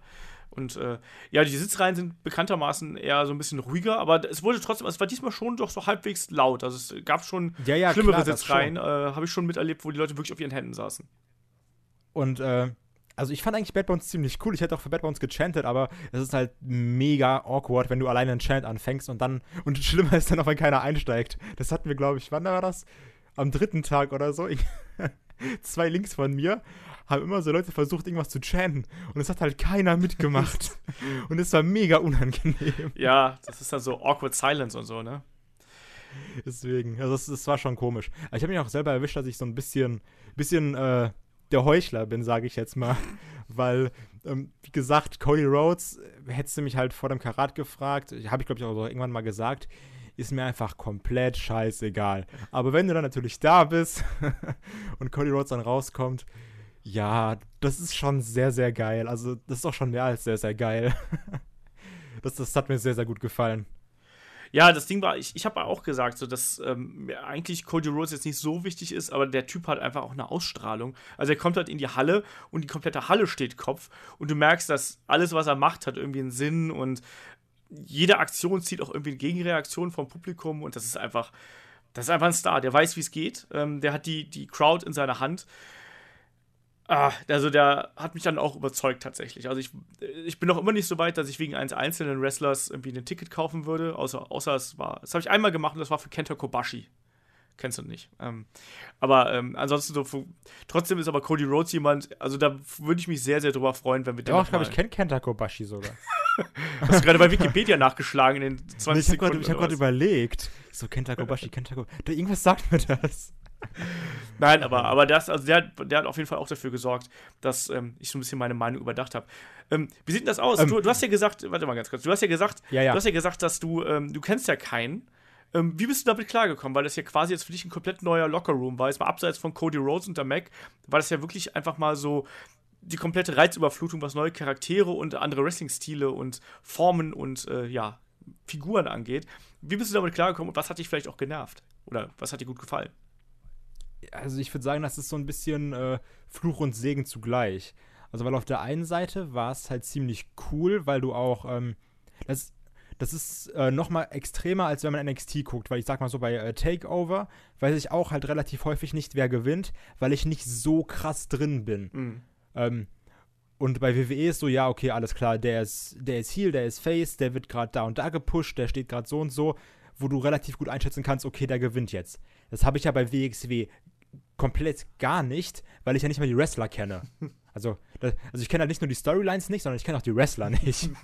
ich weiß ja teilweise nicht mal, ob einer Heel oder, oder ob einer Face ist. Ja. Und das ist aber auch, also wie gesagt, das ist halt irgendwie komisch, aber auch halt das Geile daran, weil du im Endeffekt auch nie wirklich weißt, okay, jetzt kommt der Move. Ja klar, jetzt macht er das. Okay, dann macht er so, so Seth Rollins Match. Okay, dann macht er eine Buckelbomb und dann macht er irgendwie so ein, keine Ahnung, Knee Strike und dann macht er hier sein Pedigree. Ja, gut, ist halt so. Aber da, ich wusste ja teilweise nicht mal, was, das, was für Finisher kommen. das stimmt, ja. Also, das ist die Sache. Und so, ja, okay, das ist jetzt ein Move, den hat er gestern gemacht, aber dann nicht gepinnt. Ist das jetzt ein Finisher? Ist das ein Signature? Ich weiß es nicht. Ähm, und dieses Hin und Her, das hat mir eigentlich sehr gut gefallen, weil auch gerade suchst du auch deine eigenen Leute raus. So, so wie wir gerade gesagt haben, hier mit Bad Bones, den ich eigentlich ziemlich, ziemlich cool fand. Ja, aber du kannst halt den nicht, für den nicht cheeren, weil alle den irgendwie runter machen. Und alleine cheeren ist halt auch scheiße. Das stimmt wohl. Wer, wer, wer ist dir denn am ersten Abend so äh, ins Auge gesprungen? am ersten Abend, also gut, wer halt aufgefallen ist durch seinen Charakter, war eben Ilya, aber nur weil du mir das halt vorher gesagt hast, ne? Das war ja, war ja sowieso, dass ich dann ein bisschen mehr mein Auge drauf hatte. Äh, auf Cody Rhodes hatte ich ja auch mega Bock, ist ja klar. Wo wir gleich nochmal drauf eingehen müssen, ist Paul London. ähm, wen ich aber sofort aus dem WXW Lockerroom ziemlich geil fand, waren äh, David Starr, fand ich richtig, richtig krass. Den fand ich super geil. Also alles, was ich gesagt habe, über den nehme ich zurück. Ich fand den richtig, richtig Hammer. Ähm, Matt Riddle, auch super geil. Mhm. Also hat, wow. Tarzan. Ähm, ACH und Mike Bailey. Also das waren so die vier, die mir sehr, sehr gut gefallen haben. Jetzt Alle Fly-Ins. beiden auch. Alle was? Alle Fly-Ins, also alle Leute von außerhalb. Ja, klar, also wie gesagt, also Ilya war einfach komisch. Das war irgendwie ungewohnt. Wen wir auf jeden Fall erwähnen müssen. Deswegen, guck mal, das hätte ich jetzt nämlich vergessen. Wen ich ziemlich geil fand, äh, waren die Tag Team Champs, besonders Absolute Andy. Fand, also, der hat auch Charisma wie sonst was irgendwie, fand ich. Also, ist jetzt auch irgendwie ein einfacher Chant mit diesem Absolute Andy, aber die Crowd hatte da auch richtig Bock drauf. Oder Absolute ACH, je nachdem. Ja, gut, aber das war ja wieder Fly, wie du gesagt Ja, ja. hast, ne? Nee, ähm, ja, und ah, Bobby Guns ist kritisch. Also, weil ja, ne? Der passt doch eigentlich so zu dir. Ja, also der ist auch irgendwie ganz lustig, aber der hat halt so ein, wie heißt der? Dunn ist der hässliche, ne? Wie Pete dann ist Der der, mit- hässliche. Das ist der mit der Akne im Gesicht, ne? Äh, ja, ja. Also, mit- ja, also, der hat halt auch so ein Gesicht. Das ist irgendwie so ein bisschen, also, ich sag mal so, wenn du so eine Art, kann man sagen, Schönling-Gimmick so ein bisschen? Kann man das sagen? ja, also so- ich weiß, was du meinst, ja. Mit, mit diesem äh, Rick Root Hüftschwung und sowas. Wenn du sowas verkaufst, dann soll es halt auch aussehen wie John Morrison oder Das so. ist Ironie, das ist ja der Witz an der Sache. Ja, also weiß ich nicht. Aber ich, also ich fand ihn trotzdem, also er hat es auf jeden Fall geil gemacht, so das, das definitiv. Ähm, wo wir gerade bei komischen Charakteren sind, äh, hier, ähm, Marius van Beethoven und Alpha Kevin. Der also der Kampf war wirklich stark, den die beiden sich da Das war haben. mega geil. Und da habe ich, guck mal, habe ich noch eine Geschichte für dich. Und zwar, ich habe ja mehrfach komische Sachen am Klo erlebt. Ich war zweimal auf Toilette, zweimal komische Sachen erlebt. Und zwar, ähm, das erste Mal kann ich ja noch mal kurz erzählen, für die, also für die, die es nicht wissen, außer du jetzt. Äh, da war ich nämlich auf Toilette und das war als, also als schon das Event vorbei war. Und hier du und David sind ja hochgegangen, haben eure Review gemacht. Mhm. Und äh, ich dachte so, okay, bevor du jetzt zurück nach Essen fährst von Oberhausen, gehst du noch mal schnell Pipi. Weil es ist halt besser, bevor du in die Hose machst. Ähm, dann stehe ich da halt auf dem Klo und ich bin halt echt nicht so ein Pissoir-Fan, ne? Also, weil ich, so, ich mag das nicht, so ich schüchterne Blase. ich, ich kann das nicht haben. Weißt du, gerade halt in so Clubs, da sind ja einfach immer so Pissoir so mit 3 cm Abstand gestellt voneinander, einfach nur damit die halt ihre Anzahl kommen, damit die Alkohol ausschenken dürfen. Ja. Und ähm, die sind halt auch so gebaut. Und sind wir mal ehrlich, da waren auch einige Leute, die waren schon relativ krass blau. Also schon ziemlich blau eigentlich. Und da war dann so eine Gruppe, irgendwie, da waren drei Typen, die standen nebeneinander an, den, an diesen Pissoirs und haben dann anscheinend gemacht, wer nicht pinkeln kann, während andere Leute zugucken. und dann, dann standen die da, dann zwei waren am Pinkeln, feiern sich mega ab und der eine kann halt nicht und alle drei hackestramm, komplett einfach. Und, und die beiden, die am Pinkeln sind, so, yay, gib ihm. Und der andere Typ kann halt nicht. Dann gucken sie rüber, wirklich, also der Kopf hängt quasi drüber, genau über dem Penis von dem Typen. Echt, ich dachte so, wow, das ist mega komisch gerade. Und dann Shanny einfach so, ja, you fucked up, aber richtig laut. In dieser Toilette, die generell so sechs Quadratmeter groß war. Ich dachte so, was ist denn hier los? So, ich dachte so, was? Und ich, ich kam halt gar nicht klar. Ich dachte so, ja, hm, stehst jetzt hier, wartest ein bisschen komisch, bis eine Toilette frei ist. Also es war ganz, ganz merkwürdig. Und ähm, das andere Mal, als ich auf Toilette war, das war nämlich nach diesem äh, Alpha Kevin gegen Marius van Beethoven Match, was wow, wow war, wirklich. Kann man nichts anderes sagen. Ich habe nichts erwartet. Wir haben ja auch schon vorher gesagt, dass das, das kann alles oder nichts werden, Ja. ne? Weil, wie gesagt, Seile wurden abgenommen. Aber war richtig schön Falls Count Anywhere mit auch ein paar ekelhaften Kendo-Stick-Schlägen. Absolut, also, ja. Die mies gegen den Kopf ging und auch, du hast richtig gesehen, beim, beim Alpha Kevin, der Name ist auch das Schrecklichste auf der Welt. Äh, bei Kevin am, am Bein diese Striemen. Und auf jeden Fall, ich bin danach aufs Klo gegangen, ne? Und wie wir ja alle wissen, das ist das aller, allererste Mal, dass ich bei WXW war. Heißt, ich hatte absolut keine Ahnung von den Storylines. Und äh, ich stand am Klo, spricht mich da so ein Typ an. Ich so, ja, super, sprich mich bitte an, wenn ich am Klo bin. Da kann ich ja richtig gut leiden, ne? Und ähm, dann der so, ja, und wie fandst du das Match gerade? Ich so, ja, mega geil, Alter, krass hier, dieser Package Piledriver durch den Tisch. Ich dachte einfach, Marius stirbt. Weil das war echt schlimm, sind wir mal ehrlich, das war krass. Absolut. Ähm, ist halt ein Grund, dass der Move von Kevin, ach, von Kevin Owens einfach gebannt wird, schon normal. Und das ist einfach durch den Tisch vom Apron auf Betonboden. Ja. Wow. Und ich so, ja, mega krass, richtig gut gemacht und sowas. Und dann, höflich wie ich bin, sage ich so, und du, wie fandest du das Match so? Denn er so, ja, nee, habe ich, hab ich mir ganz ehrlich nicht angeguckt. War mir egal. So, die Fehde hätte ja schon irgendwie vor über einem Jahr ende, äh, enden müssen. Das haben die jetzt so lange gezogen. Und also fand ich ganz ehrlich nicht gut.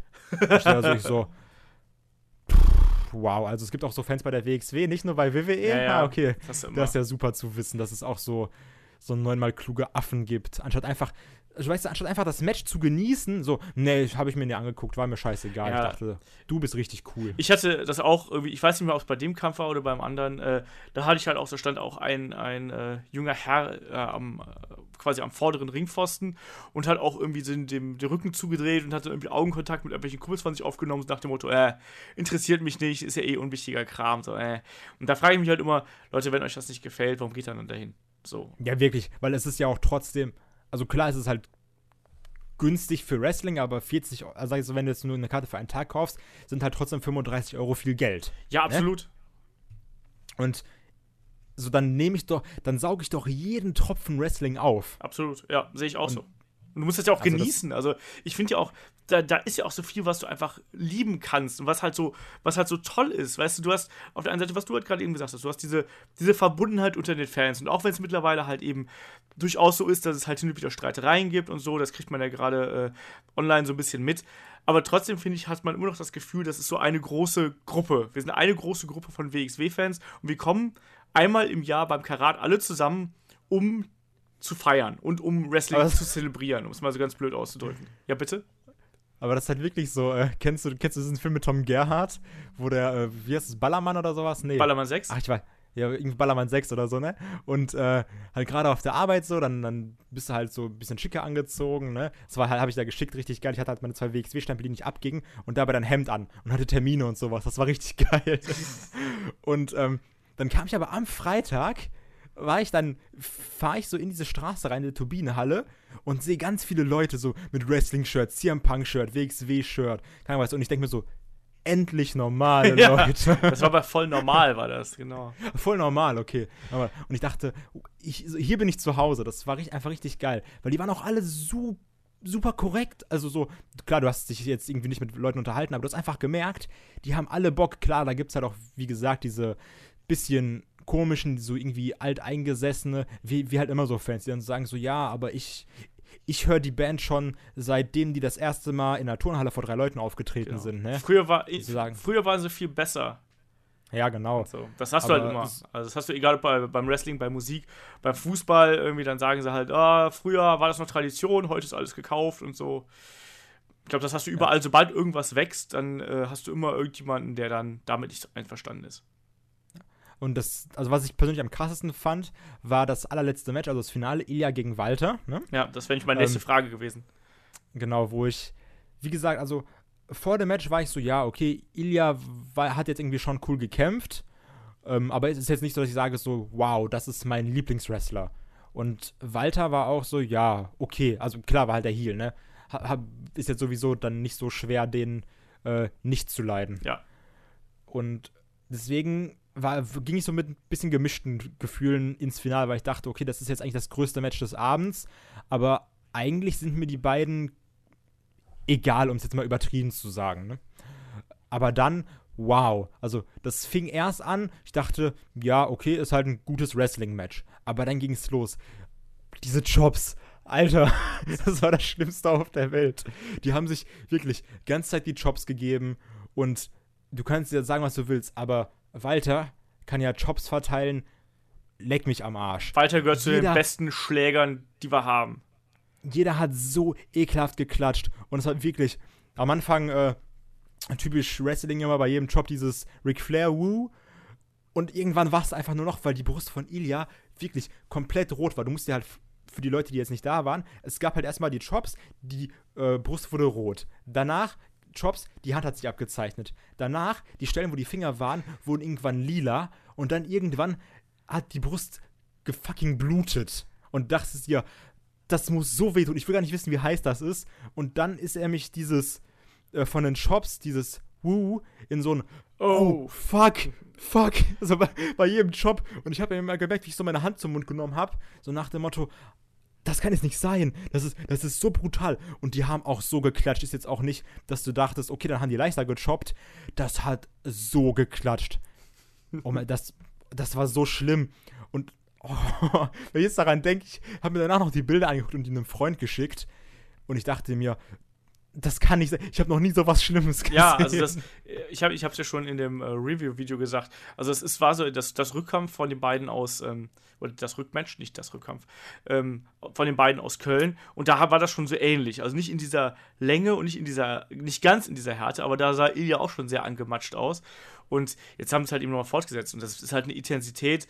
Ilya so blöd das klingt, ich glaube, Ilya steht da drauf. Also so, ich glaube, dem macht gerade das Spaß, äh, dass der so an seine körperlichen Grenzen geht und auch manchmal darüber hinaus.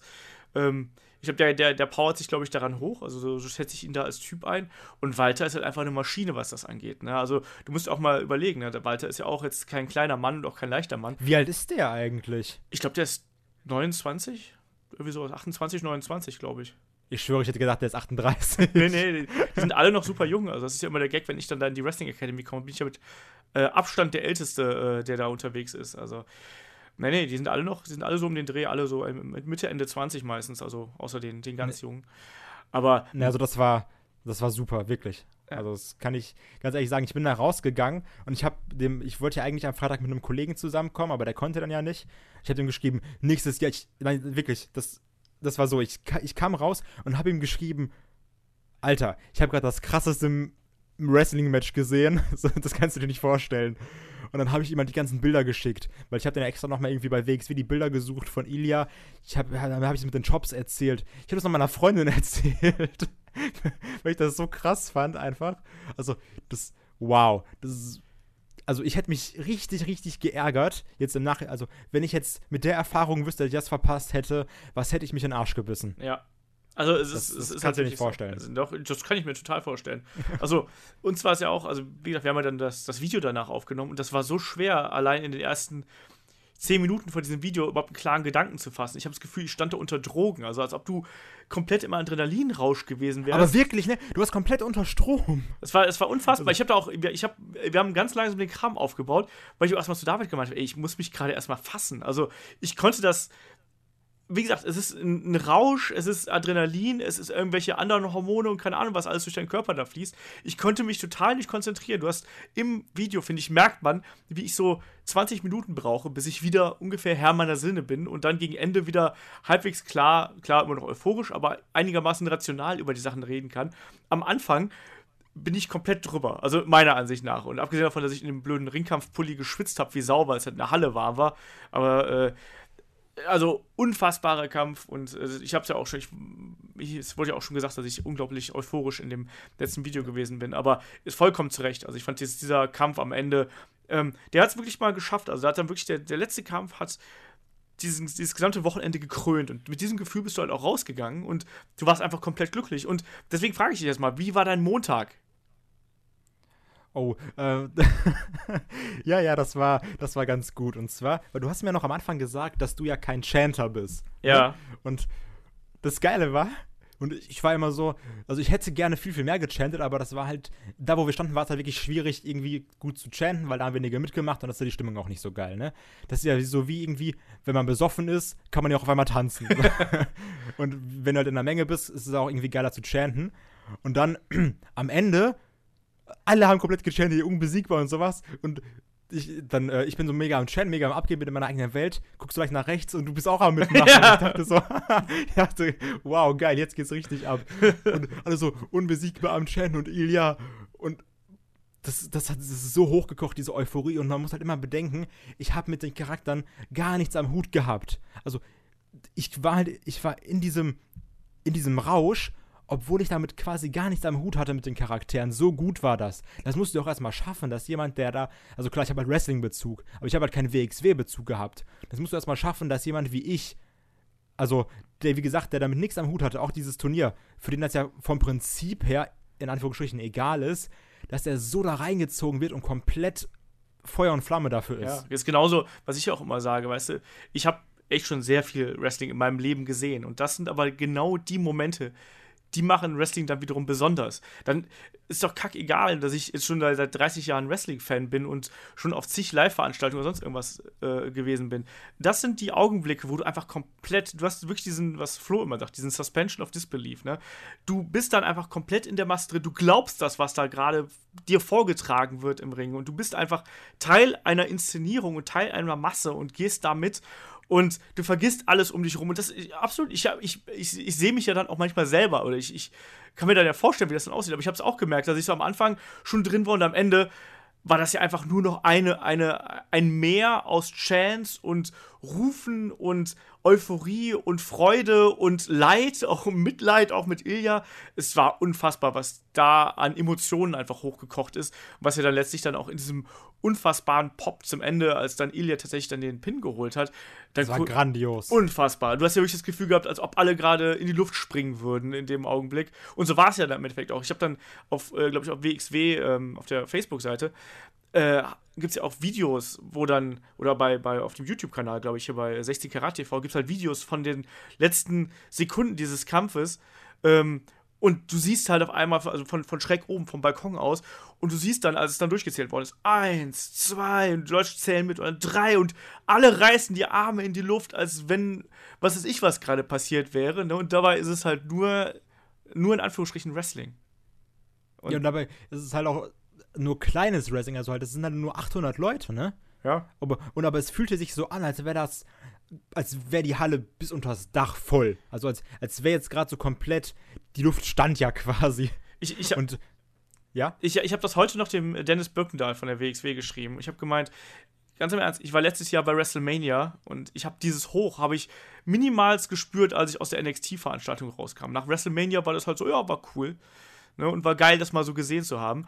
Aber diese Emotionen habe ich da nicht mitgenommen. Also das ist einfach, ich weiß nicht, ob das an der, auch an dieser kleinen Location liegt, ob es einfach an den Figuren liegt oder ob es einfach an, der, an dem Kampf war. Und ich weiß es nicht, aber das war halt echt sowas, wo du denkst, so, Alter, das, das kann halt nur Wrestling. Also es ist wirklich, und um nochmal auf deine ursprüngliche Frage zurückzukommen, also ich war, ich bin halb tot ins Bett gefallen, ich war so müde und am nächsten Tag ich hatte Halsschmerzen und das war ganz schlimm, weil ich habe dann äh, mit den ganzen Leuten geredet und ich wette, die müssen alle gedacht haben, dass ich am Wochenende so gesoffen habe, weil meine Stimme, also deine Stimme ist ja sowieso halt, wenn du aufstehst morgens noch nicht so die muss erstmal ein bisschen wieder ein bisschen ein, einölen im Laufe des Tages. Und das dann nochmal einfach, dass ich so, ein, so einen leichten Anflug von, äh, von Heiserkeit hatte durch das Chanten am Ende. Und das war so, okay, ich, also ich merke gerade, meine Stimme will nicht so ganz, wie ich will. Und mein Körper ist aber auch noch ein bisschen angeschlagen. Also einfach nur, du, das war wirklich, als hättest du da jetzt drei Stunden durchgearbeitet. Ja, also bei mir war es halt wirklich so, also die, ähm, die Kollegen von WXW beschreiben es auch immer so ein bisschen als den, äh, den, den, die Zeit nach dem Rausch so ungefähr. Und bei mir hat es sich auch so angefühlt, weißt du, du tauchst halt wirklich für drei Tage komplett in diese Wrestling-Welt ein. Ich habe ja dann noch dieses Media Center mitgemacht und habe dann auch mit Wrestlern gesprochen und dann hier und da und habe natürlich auch mit ganz vielen von, von, von euch da draußen ge gesprochen. Ne? Also sind auch auf mich zugekommen und gesagt, hier, cool, ich bin Headlock-Hörer und äh, schöne Grüße an euch alle, mit denen wir da gequatscht haben. Ne? Also, äh, oh, das war super geil. Jetzt hier gerade, der, der, der, der Tobias, der war ja da, unser Romanschreiber. so ein netter Typ. Sein Kollege war auch da, ich weiß gerade gar nicht, wie er heißt. Ähm, der war auch super nett. Äh, wie, wie, heißt der eine, mit, mit dem ich voll angelabert habe? Du hast nach seinem Namen gefragt. Der Michael. der Michael. Der Michael. Auch so, also die waren alle so super nett einfach. Ja. Also, wow, wirklich an jeden, den wir getroffen haben, ihr seid richtig Hammer. Ja, absolut. Und die kamen dann auch so zu mir und sie, hey, ich finde das cool, was du machst, ne? Egal ob jetzt die Conversations bei WXW Now oder halt auch Headlock.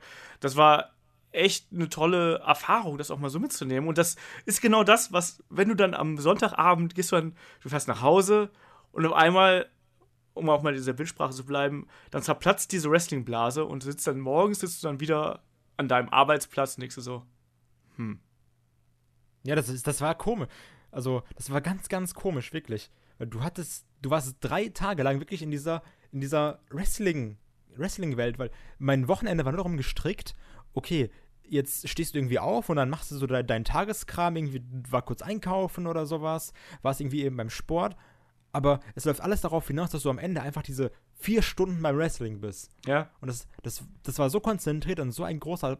Das war ja quasi ein Viertel deines, deines Samstags und Sonntags. Es war einfach alles mit Wrestling gefüllt. Ja, bei mir war das ja noch, noch krasser, weil ich ja noch diesen, diesen, wie das, dieses Media Center mitgenommen habe.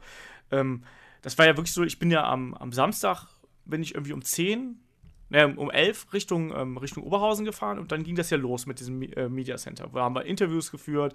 Ähm, die, einige kennen mich ja da auch schon vor Ort und sagst hi hier, hi da und ähm, jede Menge Heldenschüttelei, wie sich das zum Wrestling gehört. Ne?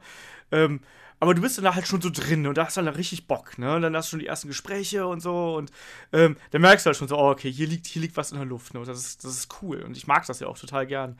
Ähm, Gerade weil wir auch bei der WXW ist das das Klima äh, hinter der Bühne auch ex extrem angenehm und äh, alle sehr freundlich zueinander und so. Also äh, das, ist, das ist schon cool, ne? Und dann, dann wie gesagt, dann, dann gehst du dann zum ersten Mal raus in die Halle und wirst halt von Leuten angesprochen, das ist halt dann geil. Dann kommt dieser Event und du, ja, du stürzt dich dann halt da rein und äh, und das, das hört halt dann irgendwie nicht auf, ne? Und am, am, am ich habe dann schon als, äh, auch am Freitagabend, dann auch mit der Filmerei und der Schneiderei und so, wo ich dann die Videos online gestellt habe. Also für mich waren das eigentlich so drei Tage, wo ich komplett eigentlich nur überlegt habe, okay, Wrestling gucken, mit, mich mit Wrestlern irgendwie unterhalten und hier in dieser, äh, ja, in diese Welt abtauchen, dann den Kram schneiden, damit auch die Leute, die vielleicht zu Hause geblieben sind, irgendwie davon noch was mitkriegen ne? und auch irgendwie das, äh, das rüberbringen. Das wollten wir ja auch. Ne? Wir wollten ja wirklich dann auch das Karat innerhalb dieser kleinen Videos, das war jetzt ja kein Aufwand, also gerade im Vergleich zu dem 60 Karat TV war das ja echt eine, eine, leichte Nummer eigentlich, aber ich wollte halt auch, dass ich wollte die Begeisterung rüberbringen, die wir alle fürs Wrestling haben und ich glaube, das haben wir ganz gut mit den Videos geschafft und deswegen, ähm, ja, es war halt eben so ein Wochenende nur fürs Wrestling und das ist halt schon verdammt geil. Also ich kann es gar nicht anders sagen und ich, äh, auch wenn ich jetzt am, am, Montag total im Arsch war und ich glaube auch heute noch total im Arsch bin, deswegen, ähm, das ist einfach so anders und es ist immer so speziell, das Karat. Ähm, das kann man gar nicht irgendwie in Worte fassen, wenn man es nicht miterlebt hat. Ja, und passend dazu natürlich, hast du mir heute Morgen geschrieben mit den Karten und ich habe direkt meinen Dreitagespass bestellt. Ja, und, ja, und ich ja. hatte ja den großen Kampf gehabt, ne? Also ich habe ja gestern Abend, hatte David mich ja angeschrieben, so, ja, Olaf, äh, oder ich hatte ihn angeschrieben, so, hey, ich habe gerade gesehen, äh, Karten gehen in Vorverkauf. Und ich so, David, soll ich Tickets bestellen für uns beide wieder? Und er so, ja klar, mach mal. Bin ich drin im Shop, keine Sitzplatztickets mehr. Wir bestellen normalerweise immer Sitzplätze. Jetzt diesmal haben wir gestanden, also ich vor allem, weil ich auch gefilmt habe, ja, die Entrances und wie, Fotos gemacht habe und so. Es geht einfach im Stehen besser als im Sitzen. Ja, und auf einmal hatte ich keine Karat-Tickets. Und, und das klingt total äh, cheesy jetzt wahrscheinlich, wenn ich das sage, aber das war dann schon ein Moment, wo ich mir dachte so, hey, du kannst doch jetzt nicht, nicht zum Karat fahren. So, das geht doch nicht. Du kannst doch jetzt nicht. Das Karat ist doch ein Jahr hin und ich war dann kaum, dass das Karat vorbei war, war ich enttäuscht, dass das nächste Karat vielleicht nicht so ablaufen würde wie jetzt dieses Karat. Allein weil, äh, weil David hat gesagt hat, so, nee, ich habe keinen Bock, drei Tage zu stehen. Ähm, und ich habe gedacht, du, du, kannst doch nicht ohne David zum Karat fahren. Ich fahre mit David seit äh, äh, sieben oder acht Jahren immer zusammen zum Karat. Und das, das geht ja nicht. Ne? Das, und das war wirklich so der Dämpfer. Und dann habe ich zum Glück, zum Glück, ich habe dann gedacht, ja komm, ich guck mal, ich regel das schon irgendwie, guck mal, wie es läuft. Und dann habe ich heute noch mal in den Shop reingeguckt und als ob es Schicksal gewesen wäre, eine einzige Sitzplatzkarte für Reihe 6, wo wir übersitzen in der letzten Reihe, war noch frei, ich direkt bestellt. David hat jetzt sein Ticket, ich habe irgendwie, ich hole mir dann einen Stehplatz, äh, das ist mir dann relativ egal. Ich habe ja äh, gute Beine und wenig Gewicht. Äh, und dann so, yes, alles gesichert, Kai ist dabei, David ist dabei, Olaf ist dabei, Karat 2018 kann kommen.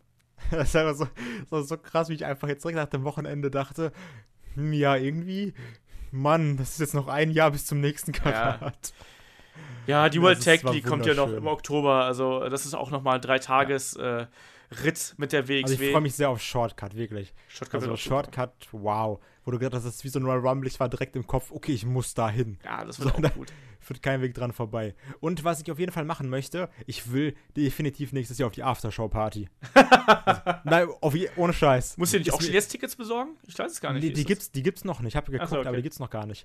Äh, ich will da hin und ich, ich, dann lasse ich mich irgendwie abholen von jemandem oder sowas. ich habe richtig, hab richtig, Bock auf diese Aftershow-Party. Äh, dann, dann will ich aber auch ein Ticket haben und dann müssen wir bei dir pennen oder so. Oder wir müssen irgendwie die Headlock-WG aufmachen oder sowas. Ganz ehrlich, wenn nicht, nehme ich mir einfach so ein mega ranziges Hotelzimmer in Oberhausen für eine Nacht. Dann, dann teilen wir uns da irgendwie, machen wir Wrestler-Style. Einer schläft im Bett, einer schläft im Sessel oder sowas. Ist mir egal. Du, du weißt, dass ich, dass ich auf die 40 zugehe. Ich schlafe nicht mehr im Sessel oder so. Ey, bei deiner Größe kannst du darin quer liegen. Assi. also, also, auf jeden Fall nächstes Jahr Aftershow-Party, das ist drin. Also, das, ja, das ist wirklich. Ich wollte schon immer mal mit äh, Jon Simmons äh, Tenacious D singen und Tribute. Das haben sie, ist letztens jetzt rumgegangen bei WXW-Fans äh, auf Facebook. Ja, also ich, ich werde mit. Ach ja, also ACH sollte kommen, dann singe ich mit ACH irgendwas. das muss ich auch noch online stellen. ACH hat ja auch für uns Party in the USA gesungen beim, äh, bei der Pressekonferenz von Miley Cyrus. Kannte ich nicht, weil ich Miley Cyrus nicht mag, kenne, wie auch immer, aber. Ich kenne das, ja, das lief auf Viva damals. Get the Clip. also, das wird, das wird glaube ich, richtig gut. Ich freue mich super darauf. Ähm, abschließend kann ich nur sagen, David Star Promos halten kann er. Wirklich. Das, das war, wie mich das überzeugt hat, wo dann äh, Jörn Simmons rauskam und dann so richtig schnell meinte, ja, und du hast ja gestern gekämpft, habe ich angefordert, das war super awesome. Und ich dachte, wow, du bist einfach mega sympathisch. Und das kam auch so aus, aus, aus der Pistole geschossen. Ähm, ich kann mir vorstellen, dass der mal, also dass, dass der noch eine große Zukunft vor sich hat, weil er ist ja noch relativ jung. Ja, absolut. Ja, wird man sehen halt, wo der, wo der Weg hinführt. Und das kann halt äh, ja auch rasend schnell gehen. Das haben wir ja in der Vergangenheit auch gesehen. Aber ich habe eigentlich gedacht, deine finalen Worte wären: Danke, Olaf, dass du mir diese Welt äh, des Live-Wrestlings geöffnet hast. Ja, danke, Olaf, dass du mir ermöglicht hast, äh, Samstag und Sonntag dahin ja, zu gehen. Ja, das auch. Weil, wie gesagt, hätte ich das verpasst, was hätte ich mich jetzt geärgert? Was hätte, was, das, du kannst es aber auch wirklich nicht beschreiben. Also, das, das geht, du kannst gar nicht, du kannst vielleicht ein, ein Fünftel dieser Euphorie rüberbringen, die, die da einfach in dieser Halle war. Also für alle, die so sagen, so, oh, ich weiß nicht, scheiß mal auf WWE-Hausshows, geht zum fucking Karat 2018. Wirklich. Also das Wenn es noch Tickets gibt. ja, wenn es noch Tickets gibt. Aber Stehplatz müsste eigentlich noch drin sein. Stehplätze sind noch ein paar da, ja, ja. Was bin ich froh, dass ich, dass ich durch dich da noch Samstag und Sonntag hingehen konnte. Tja. Und das, das, das ist. Nee, also du hast mich da schon echt geil angesteckt mit der Euphorie. Und ich bin ja auch so einer, ich lasse mich auch immer, ich bin ja auch immer sehr schnell euphorisch und kaufe einfach mal irgendwie Sachen, gebrauchte Spiele für 50 Euro. Ja, Hallo GameStop. Voll gebrauchte Pressemuster von GameStop vor allem auch noch. Ach ja, Game, GameStop hat's. Oh, nee, machen wir jetzt das fast nicht auf. nee. Ist eine andere, ist andere, was anderes. Auf jeden Fall. Ich bin ja, wie gesagt, sehr leicht mit Euphorie anzustecken oder sowas und bin auch immer so, was? Okay, das hört sich voll cool an. Davon kaufe ich mir jetzt zehn Sachen. und äh, bei Karat war ja, das war ja auch, wie gesagt, so eine Entscheidung, wo ich gesagt habe, ja, das klingt cool. Und dann um halb zwölf, okay, Karte ist bestellt. Das war, das war auch wieder so Kurzschlussentscheidung. Und ich bereue es kein bisschen, wirklich. Also, häufig ist es ja so, wenn man dir jetzt sagt, ey, Olaf, guck mal, The Chaperone, das ist der geilste Film der Welt. So, das ist mein absoluter Lieblingsfilm. Gut, dass ich den genommen habe, ne? Ja, Ähm, ja. Guck mal, The Chaperone, das ist der geilste Film der Welt. Dann gehst du ja schon daran und sagst so, boah, Kai sagt, das ist der geilste Film der Welt. Und dann, dann ist man ja irgendwie immer vielleicht ein bisschen kritischer, weil man dann irgendwie mehr erwartet. Ja. Und du hast ja auch gesagt, 16 Karat ist einfach das absolut krasseste. Und es hätte jetzt auch einfach sagen können, dass du viel zu übertrieben hast. Aber du hast gesagt, das ist so gut, das ist das Allerbeste, was Besseres gibt's gar nicht. und es hat komplett diese Erwartung erfüllt und sogar noch mehr. Also nächstes Jahr, ich freue mich so sehr, das nochmal zu machen. Fantastisch. Ja, freut mich doch. Habe ich wenigstens mal was geschafft in diesem, äh, in diesem Jahr. Ne? Hab dich ans Live-Wrestling gebracht. Hab dir vor allem auch mal gezeigt, was, wie geil das halt sein kann, auch mal so, äh, ja, was anderes außerhalb des WWE-Universums da irgendwie mal zu sehen. Und das ist einfach eine ganz andere Welt. Und ja, also ich kann es nicht anders sagen. Also dieses Karat hat mich weggeblasen, einfach von vorne, äh, äh, vom Anfang bis zum Ende eigentlich, weil es einfach so gut war. Und das Finale hat es dann nochmal draufgesetzt. Ich ganz im Ernst, ich habe Angst, mir das bei WXW Now anzugucken, weil ich Angst davor habe, dass es nicht so gut im Fernsehen rüberkommt, wie ich es live im Kopf habe. Ich will es mir aber auch nicht nochmal angucken. Also, also ich, ich gucke mir gleich auf jeden Fall nochmal die letzten Minuten, also diese letzten Sekunden vom Ilya-Walter-Match an, einfach nur um diesen Pop nochmal zu sehen. Aber ich hätte Angst, mir das Match nochmal anzugucken. Also ich würde es auch, glaube ich, nicht machen. Ja, ich muss, ich muss es mir mal überlegen, glaube ich. Also ich es ist ja eh noch so viel Wrestling zu schauen, irgendwie. Ich weiß es noch nicht. Ich weiß es noch nicht. Aber äh, wie dem auch sei, wir sehen ja dann auch schon, äh, in Bälde ist ja dann schon Superstars of Wrestling. Also man muss dazu sagen, es gibt ja nicht nur WXW in Deutschland, es gibt ja auch noch ganz viele andere äh, ganz hervorragende Ligen. Also GWF, NEW äh, und wie sie nicht alle heißen. Ähm, auch da kann man sehr, sehr gutes Wrestling sehen. Aber für uns ist es natürlich einfach, wir wohnen im ja, du wohnst im Ruhrgebiet, ich wohne hier in Köln. Ähm, insofern bietet es sich halt eben an, zur äh, WXW zu gehen, auch wenn im April noch eine, ähm, eine neue Liga in Oberhausen veranstaltet. Da wollte ich auch mal gucken, ob ich da eventuell mal vorbeischaue.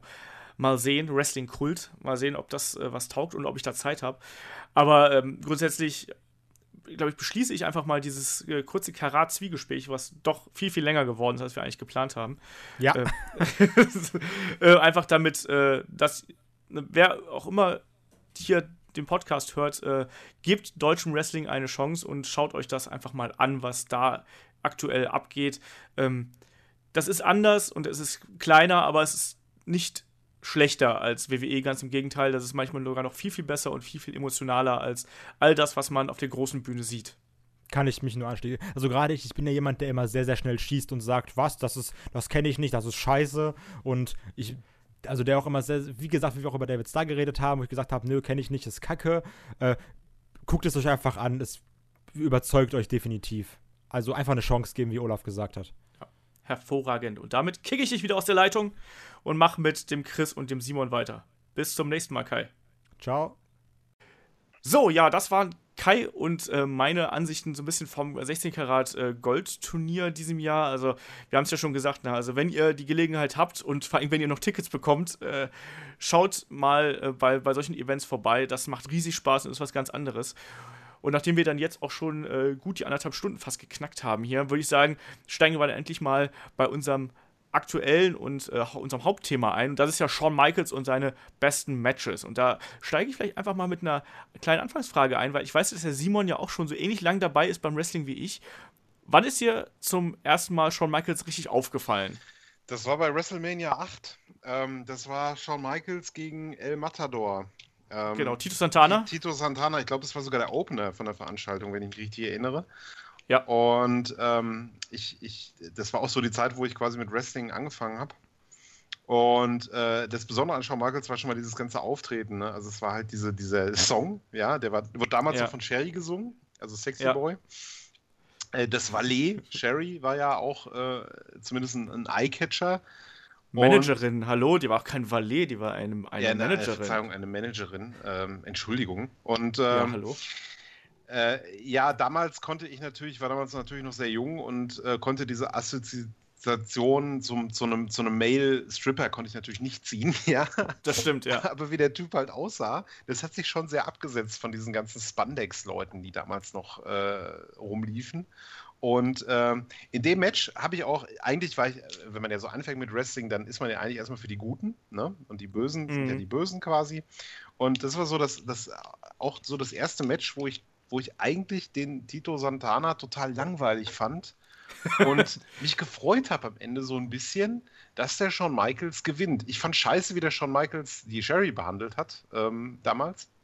Ja. Ähm, aber ich habe trotzdem irgendwie zu ihm gehalten und das hat mir so ein bisschen Angst vor mir selbst gemacht. äh, nee, aber das ist halt das, wo Shawn Michaels mir das erste Mal aufgefallen ist. Und das war ja auch die Zeit, äh, wo, wo es dann Rückblicke gab auf seine Karriere und was weiß ich alles. Ähm, beziehungsweise äh, auf diese Geschichte mit dem Barbershop, aber da kommen wir gleich noch drauf. Genau das. Also ähm, bei mir war es halt ein bisschen früher, aber ich muss halt sagen, also so- zu Rockers Zeiten, ich fand äh, ihn zusammen mit Martin Jannetty fand ich halt total geil und unterhaltsam, aber es war halt nie so ein Tag-Team für mich, was mich komplett gebannt hat, weil ich einfach damals warst du klein und äh, du wolltest natürlich diese überdimensionalen Charaktere haben und ich hatte halt irgendwie keinen Bezug zu diesem Rockers-Gimmick. Ich habe die gern gesehen, die waren super athletisch, super schnell ähm, und haben halt auch einen anderen Kampfstil geboten, aber es war halt für mich nichts, was mich gefesselt hätte. Ich war halt da wirklich auf die großen Charaktere aus, auf den Warrior und auf Hogan und auf Demolition und wie sie nicht alle hießen. Ähm, da ist mir schon Michaels nicht aufgefallen und äh, tatsächlich war es bei mir auch so. Also ich habe diesen, diesen Turn von ihm äh, gegen Martin Jannetty, also im Barbershop, da gab es ja diese, diese legendäre Szene, wo er dann ähm, dieses Magazin äh, auch in die Kamera gehalten hat und dann die Seiten zerrissen hat mit dem, äh, wo, wo die Rockers drauf waren und wo natürlich dann auch Martin Jannetty durch die Fensterscheibe vom Barbershop geworfen hat, was ja für damalige Verhältnisse einfach unfassbar brutal war, so in dem Sinne. Ähm, ja, da, da habe ich ihn halt wahrgenommen und klar, WrestleMania 8 war äh, absolut Standout einfach, weil da hast du, also habe ich zumindest zum ersten Mal diese, dieses neue Gimmick auf der ganz großen Bühne gesehen. Und es war halt eben auch komplett anders, ne? Also, das muss man auch mal sagen. Also, diese Art, wie dann auch Sherry hat ja dann auch immer diesen Spiegel mit zum Ring gebracht und da hat Shawn Michaels davor pos posiert erstmal. Er hat sie halt behandelt wie Dreck, so. Also von hin und her schubsen, auf den Boden werfen und keine Ahnung was. Ähm, das war dann echt schon, äh, ja, also ich habe damals diese Assoziation auch nicht gehabt, so der Stripper und hier irgendwie. Heutzutage könntest du so ein Gimmick gar nicht mehr bringen. Ne? Also, Ja, du konntest es schon bringen in der WWE. ja, ja, Aber es wäre nicht, Aber- nicht cool. Es wäre eher, ähm, ja, äh, ja, strange, äh, äh, Genau. lächerlich quasi. Ne?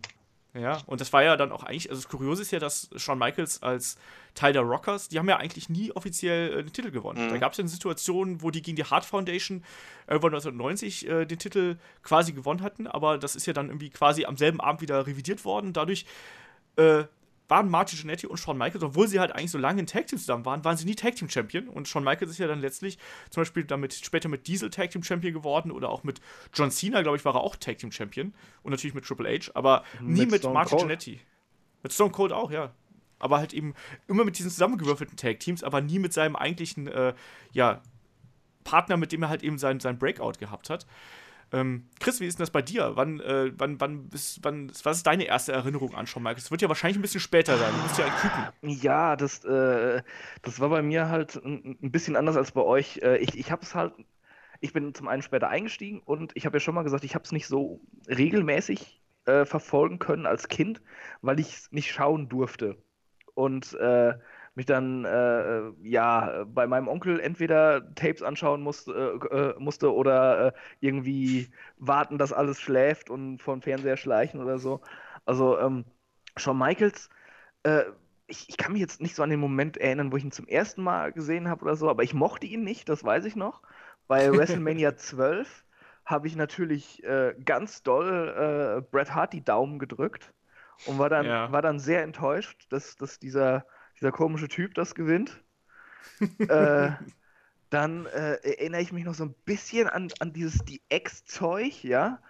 Ähm, wo, wo, ich, äh, wo ich ihn auch überhaupt nicht leiden konnte. Und äh, ja, äh, wie gesagt, das war alles so unregelmäßig. Richtig wahrgenommen, also, also wo ich das dann auch regelmäßiger geschaut habe, war dann sein Comeback 2002. Zwei. Ja, Ja? 2002. Äh, und ähm, da fing auch, ja, oder, oder ein bisschen vorher, vielleicht zwei Jahre vorher oder so, fing erst so richtig meine, meine Ri- Leidenschaft für Wrestling an.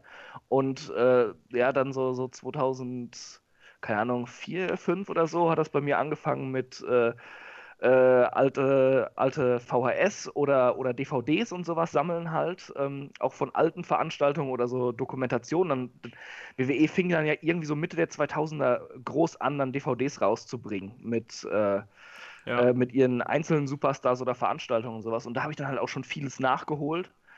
Und ähm, äh, ja, ich, ich war 2002, war- bin ich schon zum Shawn Michaels Fan geworden und dann habe ich noch das ganze alte Zeug nachgeholt, war auch ein bisschen aufgeklärter so und das hat, hat mir auch nichts mehr ausgemacht, dass er ein Arschloch war damals und, und, und fand ihn halt super. Dann habe ich auch das, das äh, Leitermatch gegen, gegen Razor gesehen bei WrestleMania 10 oder auch ein paar Matches äh, von den Rockers und so und habe dann auch äh, ihn äh, mal live gesehen auf einer WWE-Tour und Marty Jannetty habe ich bei der GSW dann mal live gesehen und so. Das waren dann schon coole Momente immer für mich. Aber ja, es, es hat bei mir gedauert, bis ich mit äh, Shawn Michaels warm wurde und erkannt habe, dass er einer der ganz Großen ist.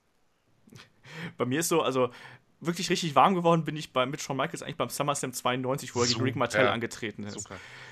Das war so ein cooler Kampf. Ich kann dir, es, es ist so eigentlich gar kein richtiger Kampf, aber es ist halt so ein Story.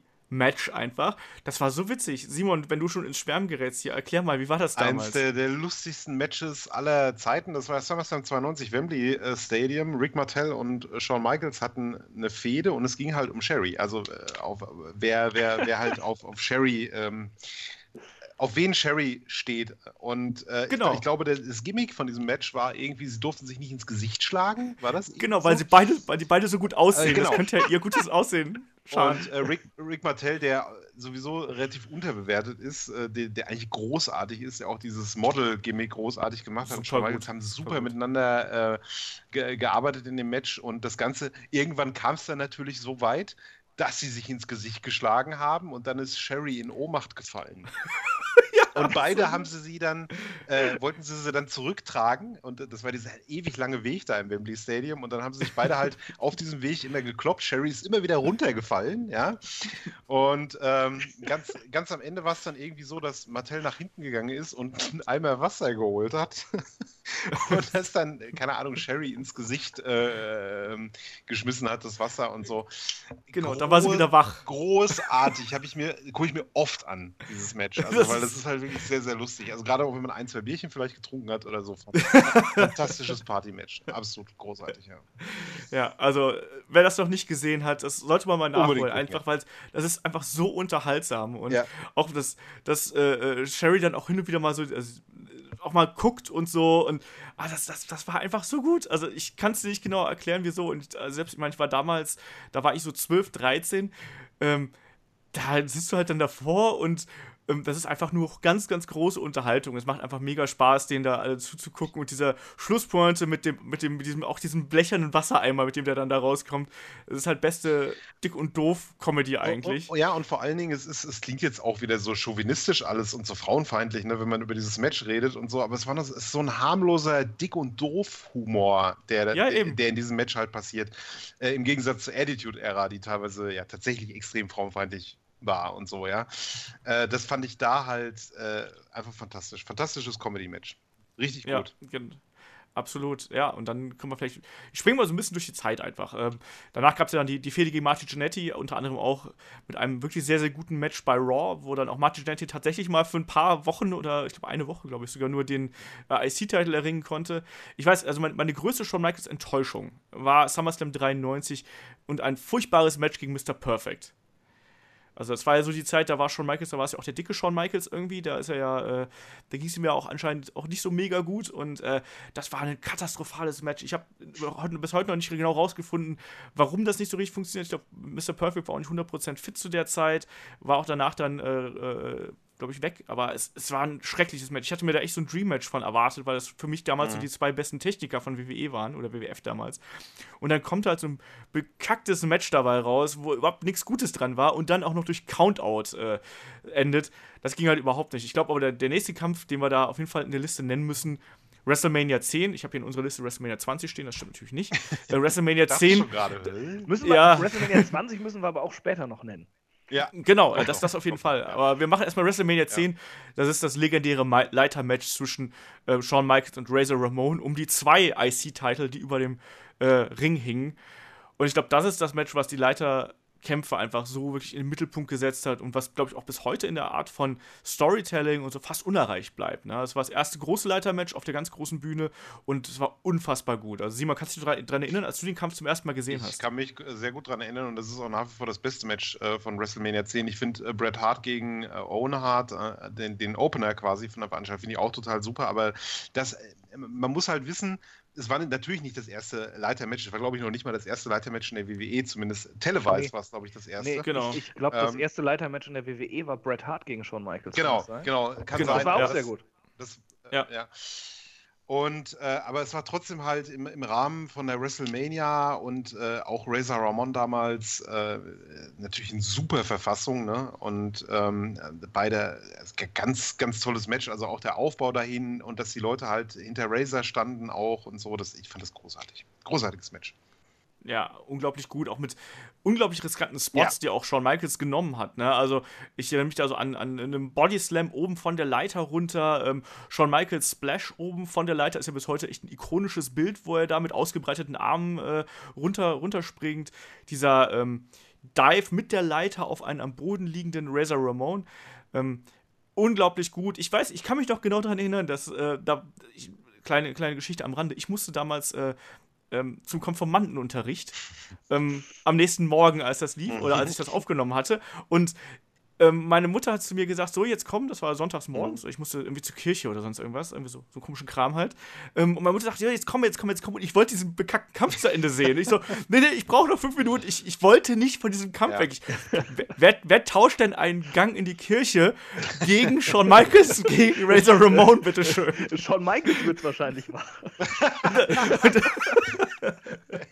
Heute garantiert, aber damals, ich war so gebannt von diesem Kampf, ich wollte ihn zu Ende sehen und ich habe es dann auch geschafft und ähm, ja, danach kam ja dann, glaube ich, auch nur noch äh, Bret Hart gegen Yokozuna, was ja auch echt ein furchtbarer Kampf Ganz war. Schlimm, ja. Äh, aber das war halt ein Kampf, der war so unfassbar gut. Ich weiß, ich bin nach Hause gekommen und mir den Kampf direkt nochmal angeguckt, weil ich das nicht fassen konnte. Ähm, Tja, und so, so wurde Olaf nie ein, ein großartig gläubiger Christ, sondern äh, ist Wrestling-Fan geblieben stattdessen. Das ist schon mal zu ja. jemand davon abgebracht, in die Kirche zu gehen. Ich weiß nicht, das sollte man ihm nicht sagen, das fängt er wieder an zu, zu sich, was weiß ich, reinzuwerfen. Äh, also wenn ich, wenn ich ihn jemals treffen werde, werde ich ihm diese Geschichte auf jeden ja. Fall erzählen. Also, ähm, WrestleMania 12. Ich glaube, äh, äh, Moment, äh, äh, das, also ich hab's äh, ja so, ähm, hinterher erst gesehen, ja. Also ich hab's ohne, ich kann da jetzt ohne Nostalgiebrille drüber reden. Mhm. Ähm, und ich finde es trotzdem auch fantastisch. Ähm, ich, ich, weiß nicht, ich glaube, ich glaub, äh, wenn man es heute anguckt, es hat nicht mehr diesen, diesen Impact, den es früher hatte, ja, weil man schon ja. so viele äh, andere Leitermatches mit großartigen Stunts gesehen hat. Spe deutlich spektakulärer Ge teilweise, ne, was die Stunts aber, angeht. Klar. Aber äh, es ist immer noch sehr, sehr gut geführt. Es, es hat so seine, seine eigene Geschichte, die es erzählt. Es macht immer noch unfassbar viel Spaß und ich glaube, es war einfach eines dieser Matches, was sehr, sehr wertvoll war, um viele. Ähm, äh, ja damals wahrscheinlich noch Jugendliche zu beeinflussen und zu sagen, hey, wir wollen Wrestler werden. Also ich glaube, so die Hardys und Edge und Christian und so, das war auch so ein Ding, was, was die nochmal befeuert hat, da äh, nach vorne zu gehen mit ihren Wrestling-Ambitionen und sowas. Das, das wird ja auch, auch, das wird ja auch immer wieder genannt so als, als das Vorbild von vielen Leuten, dieses Match. Ja, absolut. Also es war halt was komplett Neues. Ne? Ich meine, das haben die Hardys natürlich dann und Edge und Christian und auch die Dudleys haben das ja dann natürlich nochmal getoppt mit ihren TLC-Matches. Aber das war halt eben eine komplett neue Dimension von ja, Matchaufbau und Wrestling einfach auch. So was hattest du vorher noch nie gesehen. Und das sind immer die Momente, wo man sich dann wirklich auch äh, ja, da weiß, wenn man das sieht, dann weiß man auch, dass das was Neues ist, ne? Also dann ist, dann ist man auch einfach drin in diesem Kampf. Und deswegen, es gab ja auch noch ein Rematch zwischen Razor Ramon und Shawn Michaels beim äh, SummerSlam 95. Und da war ja auch wiederum die Matchstruktur komplett anders, ne? Da war, äh, war es ja geprägt durch eine Knieverletzung von Shawn Michaels, die da verkauft worden ist. Und das war eben ein komplett anderer Kampf. Mhm. Aber auch der hat funktioniert, aber hat für mich nicht diesen Impact gehabt, den der erste Kampf eben gehabt hat. Auch einfach, weil natürlich die Erwartungen sind dann ja auch exorbitant einfach. Wenn so ein Kampf stattfindet, ähm, und quasi so eine, so eine Barriere durchbricht, dann will man natürlich, dass der nächste da noch viel, viel besser wird. Und ja. das äh, funktioniert ja sehr, sehr selten. Bei den, zum Beispiel bei, bei TLC hat das ja funktioniert. Und deswegen ist man ja zum Beispiel auch nie wieder an ähm, TLC von, äh, ja, von WrestleMania 17 rangekommen, zum Beispiel. Ne? Also, weil das, das geht, da geht einfach gar nicht mehr. Uh, Apro, da geht nicht. Ja, ich, ich, ich finde das, Match, das Match super bei WrestleMania 17, aber ich finde es auch ein bisschen überbewertet, muss ich sagen. Ich finde das absolut fantastisch. Das ist für mich das, was Spot und diesen ganzen Gimmick-Wrestling angeht, ist das für mich das perfekte Match. Das muss man halt so sehen, ne? als Spot-Match auf jeden Fall. Und da Ja. ist es halt brillant. Ja, So- klar, So. ich- es ich- ist ich nicht ich psychologisch jetzt kein perfektes Match oder so, aber was sie Nein, da machen, das ist halt nicht. damals auch, das hat man sowas, hat man ja noch nie gesehen. Das ist ja Ich, der ich Knaller. finde es ja auch super, aber ich, ich finde, da gab es auch noch andere TLC-Matches, die nicht schlechter waren. Ganz ehrlich. Oh, Na? na.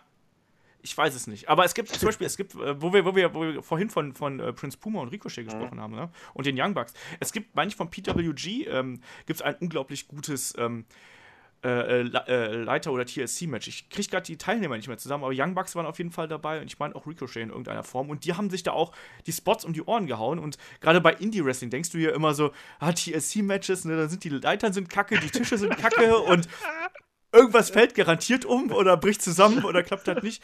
Und das war wirklich mal ein Kampf, der hat funktioniert. Ich muss den noch mal raussuchen, welcher das war, aber ähm, den sa sage ich euch dann beim nächsten Podcast, äh, welcher, welcher das war. Ich habe mal ein TLC-Match bei der GSW gesehen. Das war irgendwie so die, diese Abschiedsshows äh, irgendwie in, in so einem Kuhkaff irgendwo in Hessen.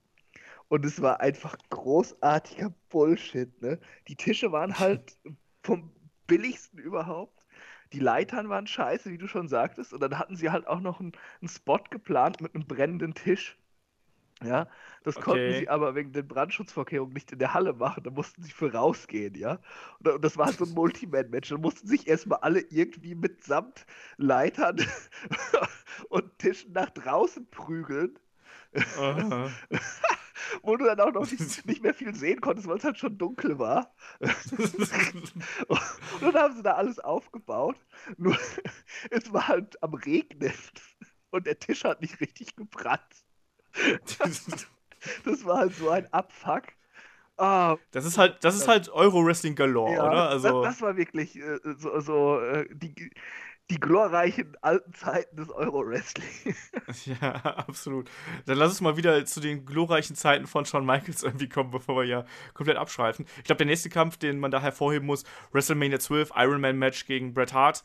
Shawn Michaels segelt äh, an einer, an einer Zipline in die Halle. Das wird man heute wahrscheinlich auch nicht mehr so machen.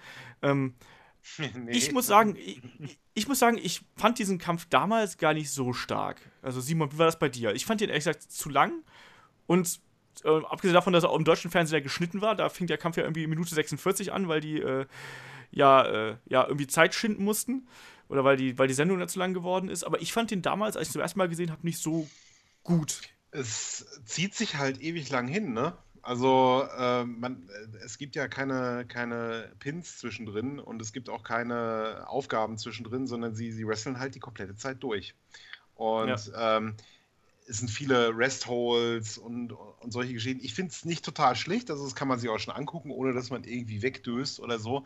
Aber es ist jetzt sicherlich nicht äh, der Ultra-Klassiker, de, äh, zu dem es manchmal so hochstilisiert wird ähm, heutzutage. Was fantastisch ist, sind die letzten 15 Minuten von dem Ding. Die Ja. finde ich total großartig. Auch, dass dann der, wie war das noch, der Gorilla Monsoon kam, glaube ich, raus Ja. und hat dann gesagt, ähm, hier, nee, es muss einen Sieger geben, macht es jetzt, macht es jetzt. Und dann wurde es nochmal so richtig spannend. Und es ist auch eins dieser Matches, wo ich am Anfang für Bret Hart war, obwohl ich schon mal jetzt irgendwie cool fand, weil ich damals doch ein ziemlicher Bret Hart mag. Ähm, aber der, während des Matches hat Shawn Michaels das halt so gut gespielt, dass er diesen Titel unbedingt will. Er, er will das jetzt unbedingt. Und er, er war ganz so ganz ernsthaft äh, dabei und sowas, dass, er, dass ich am Ende dann wirklich froh war, als er gewonnen hat. Ich habe dann für ihn so mitgefiebert. Ja, es gab ja auch vorher diese Rocky-Trainingsvignetten irgendwie und Ja. ich finde das so nett. Es gibt da so, ähm, Shawn Michaels wird ja dann bei so ganz verrückten Sachen gezeigt. Also das reicht dann ja von, dass er halt bei, ähm, wie heißt der nochmal, sein, sein Trainer, José Losario, kann das Ja, sein? ja, ja, Ähm, ja. Genau. Wo er dann damit, mit ihm trainiert hat und irgendwelche verrückten Kopfstand, äh, äh, Liegestützen und so ein Kram gemacht hat, ne? Und, und ähm, Bret Hart hat dann ja danach gesagt, dass er äh, mit seinen Vignetten nicht so zufrieden gewesen wäre, weil er ist dann halt irgendwie da in Kanada über einen zugefrorenen ja, Weg gejoggt und meinte halt so, ich sehe aus wie ein Rentner, der äh, Angst hat, dass er gleich auf die Schnauze fällt. Und so war es halt im Endeffekt auch, weil der Boden halt wohl spiegelglatt gewesen ist. Er musste halt joggen da drauf. Und ähm, während Shawn Michaels halt als super Athlet dastand, äh, wirkte halt Bret Hart so wie so, ein, wie so ein alter Mann, der sich jetzt nochmal versucht, so ein bisschen fit zu machen und äh, im etwas schnellerem Schritttempo über einen zugefrorenen Weg Weg balanciert, so ungefähr. Ähm, ja, stimmt schon, aber ich, ja, für mich war das damals zu lang. Ich konnte das damals noch nicht so richtig einsortieren. Ähm, muss ich ganz ehrlich sagen. Ich habe mich auch immer gefragt, äh, wie gesagt, ich spreche jetzt da wirklich von der Zeit, als das dann, glaube ich, wo lief das damals? Auf RTL 2, glaube ich, oder so? Ähm, das müsste, als es ja, dann ja. RTL 2 ist das müsst, RTL 2 Zeit, ja. Müs müsste gewesen ja, sein. Ne? Und ich weiß, dass das mit Minute 46 anfing und Carsten Schäfer das damals retuschiert hat mit den Worten: Ja, äh, wir sind jetzt schon in der 46. Minute, weil theoretisch, the theoretisch wäre es möglich gewesen, dass die beiden sich bereits beim Einzug attackieren. Ich so: What the fuck? Das willst du mir doch jetzt hier nicht erzählen, oder? Was ist das für eine blöde Regel? Das, das, sind so Worte, die werde ich. Die, das, das, da, da steckt der kleine Carsten Schäfer irgendwo in meinem, in meinem äh, Kindheitsgedächtnis und hat sich da eingebrannt mit solchen Sachen. Da fragt man sich auch so, warum?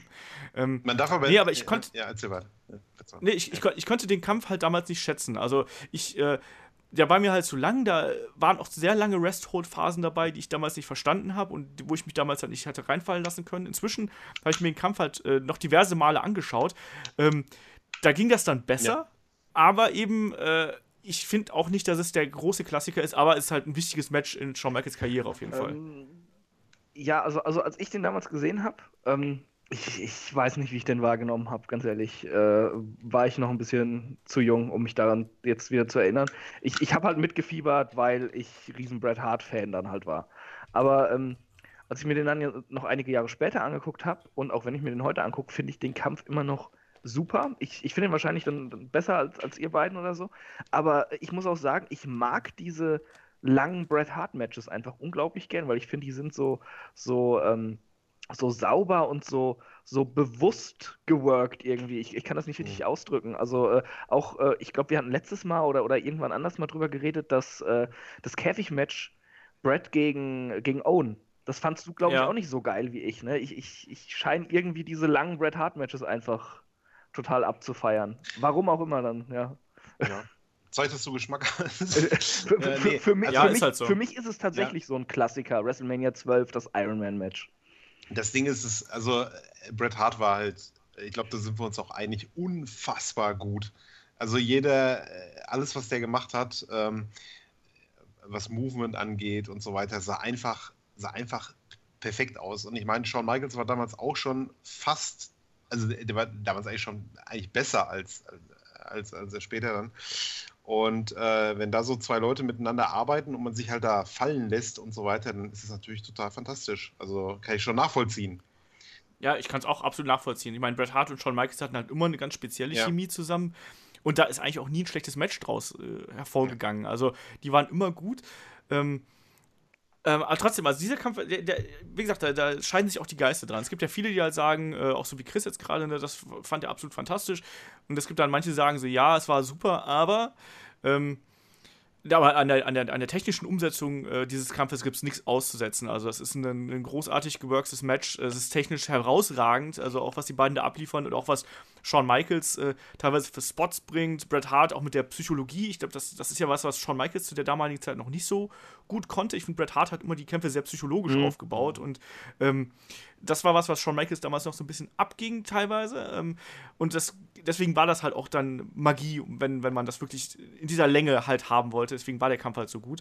Ähm, und Shawn Michaels war danach Champion, das muss man auch sagen. Und das war auch ein wichtiger Weg, den er dann da gegangen ist, weil er hat einfach so lang, er hat ja das Jahr davor schon gegen Diesel die, äh, ähm, das Title-Match gehabt. Boah, war das äh, Kacke. komplett. Ja.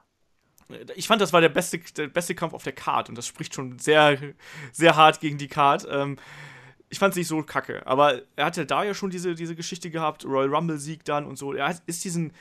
Wrestling geht ja immer darum, dass äh, eine, eine, ein Weg beschritten wird, ne? oder ein Struggle, also ein, ein, ein Kampf ähm, eines Charakters erzählt wird, bis er dann endlich einen Titel hat. Und dieser Struggle hat dann eben für Shawn Michaels in diesem Ironman-Match sein, sein Finish gefunden. Und das war eben wichtig und dadurch wirkte das halt auch eben so wertig, weil du eigentlich von ich meine, rechnen wir durch. Das sind vier Jahre, wo wir gesehen haben, wie Shawn Michaels zum ersten Mal auftritt als neuer Shawn Michaels und dann eben diesen Weg geht. Vom mhm. IC-Title über diverse andere Fäden. Ähm, und dieser, da war das auf einmal mega wertig und das, auch wenn man den Kampf nicht mochte, man musste halt diesen Moment, da wusste man, wie wichtig das ist.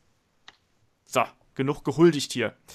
Ähm, nächster Kampf auf meiner Liste, da habe ich hier auch Shawn Michaels als Champion ähm, gegen Mankind äh, von In Your House Mind Games. In Your House war ja diese kleinere Reihe von WWE Pay-per-Views, meistens nur so zwei Stunden lang, ähm, noch so eingestreut. Ich fand das damals sehr merkwürdig irgendwie, weil das so ein neues Konzept war.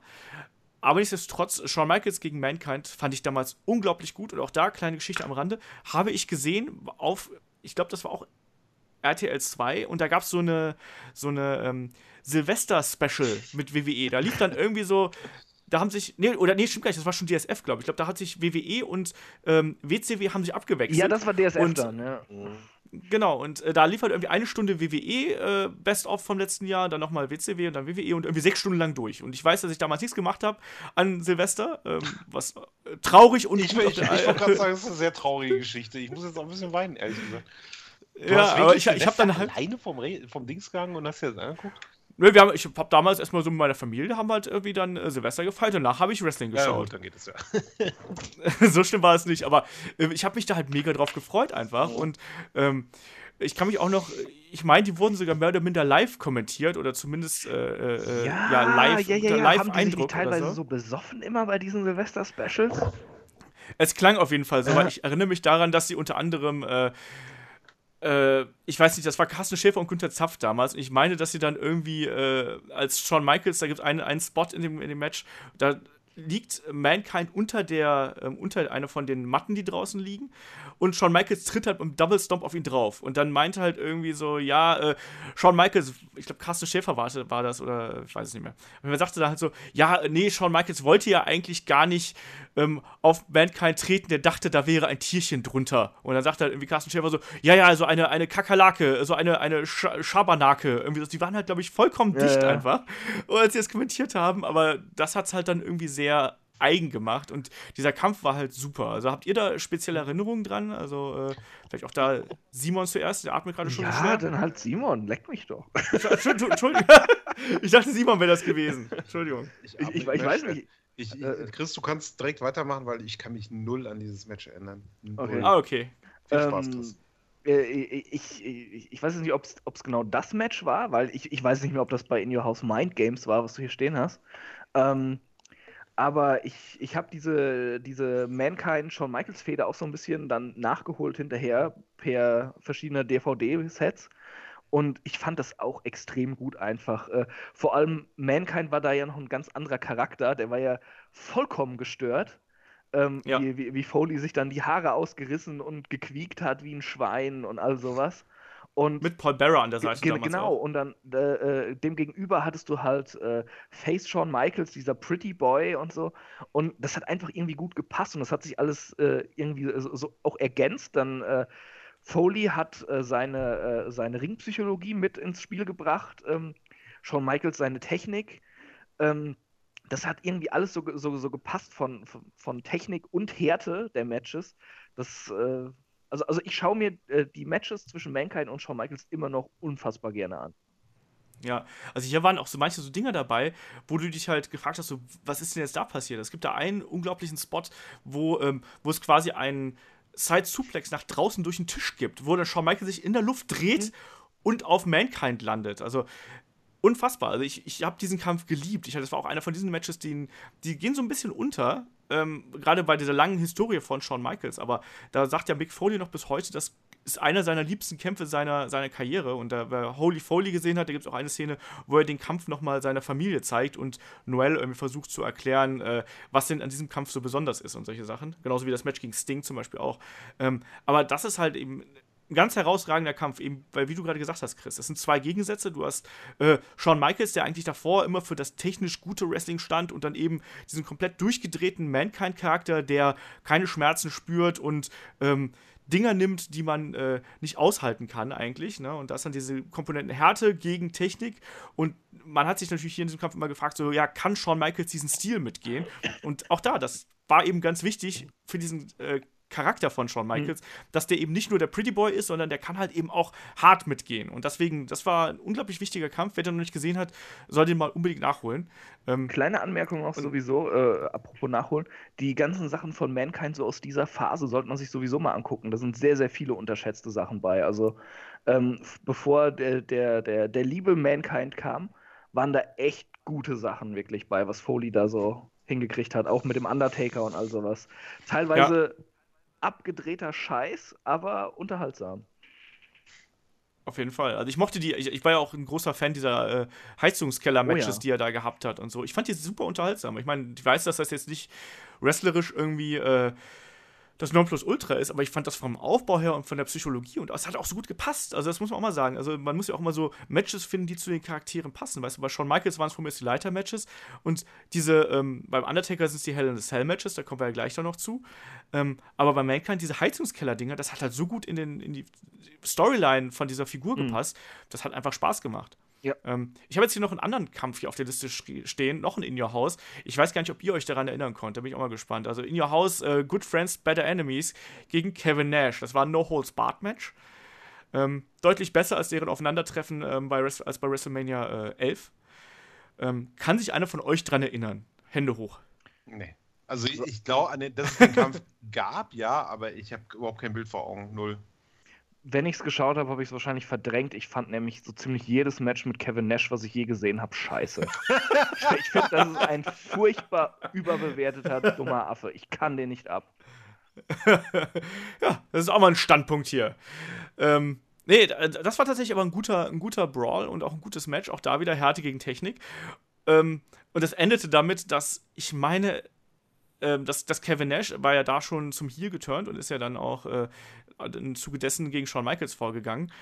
Ähm, ich meine, da saß, ich denke, es war Mad Dog Vachon, also der, der Vater von Luna Vachon, saß da im Publikum und der hatte ja nur noch ein Bein. Und dann hat Kevin Nash den ultra sleazy Heel raushängen lassen und hat ihm die Beinprothese weggenommen und hat damit versucht, Shawn Michaels zu schlagen. Das ist so das, was ich aus diesem Kampf am meisten mitnehme.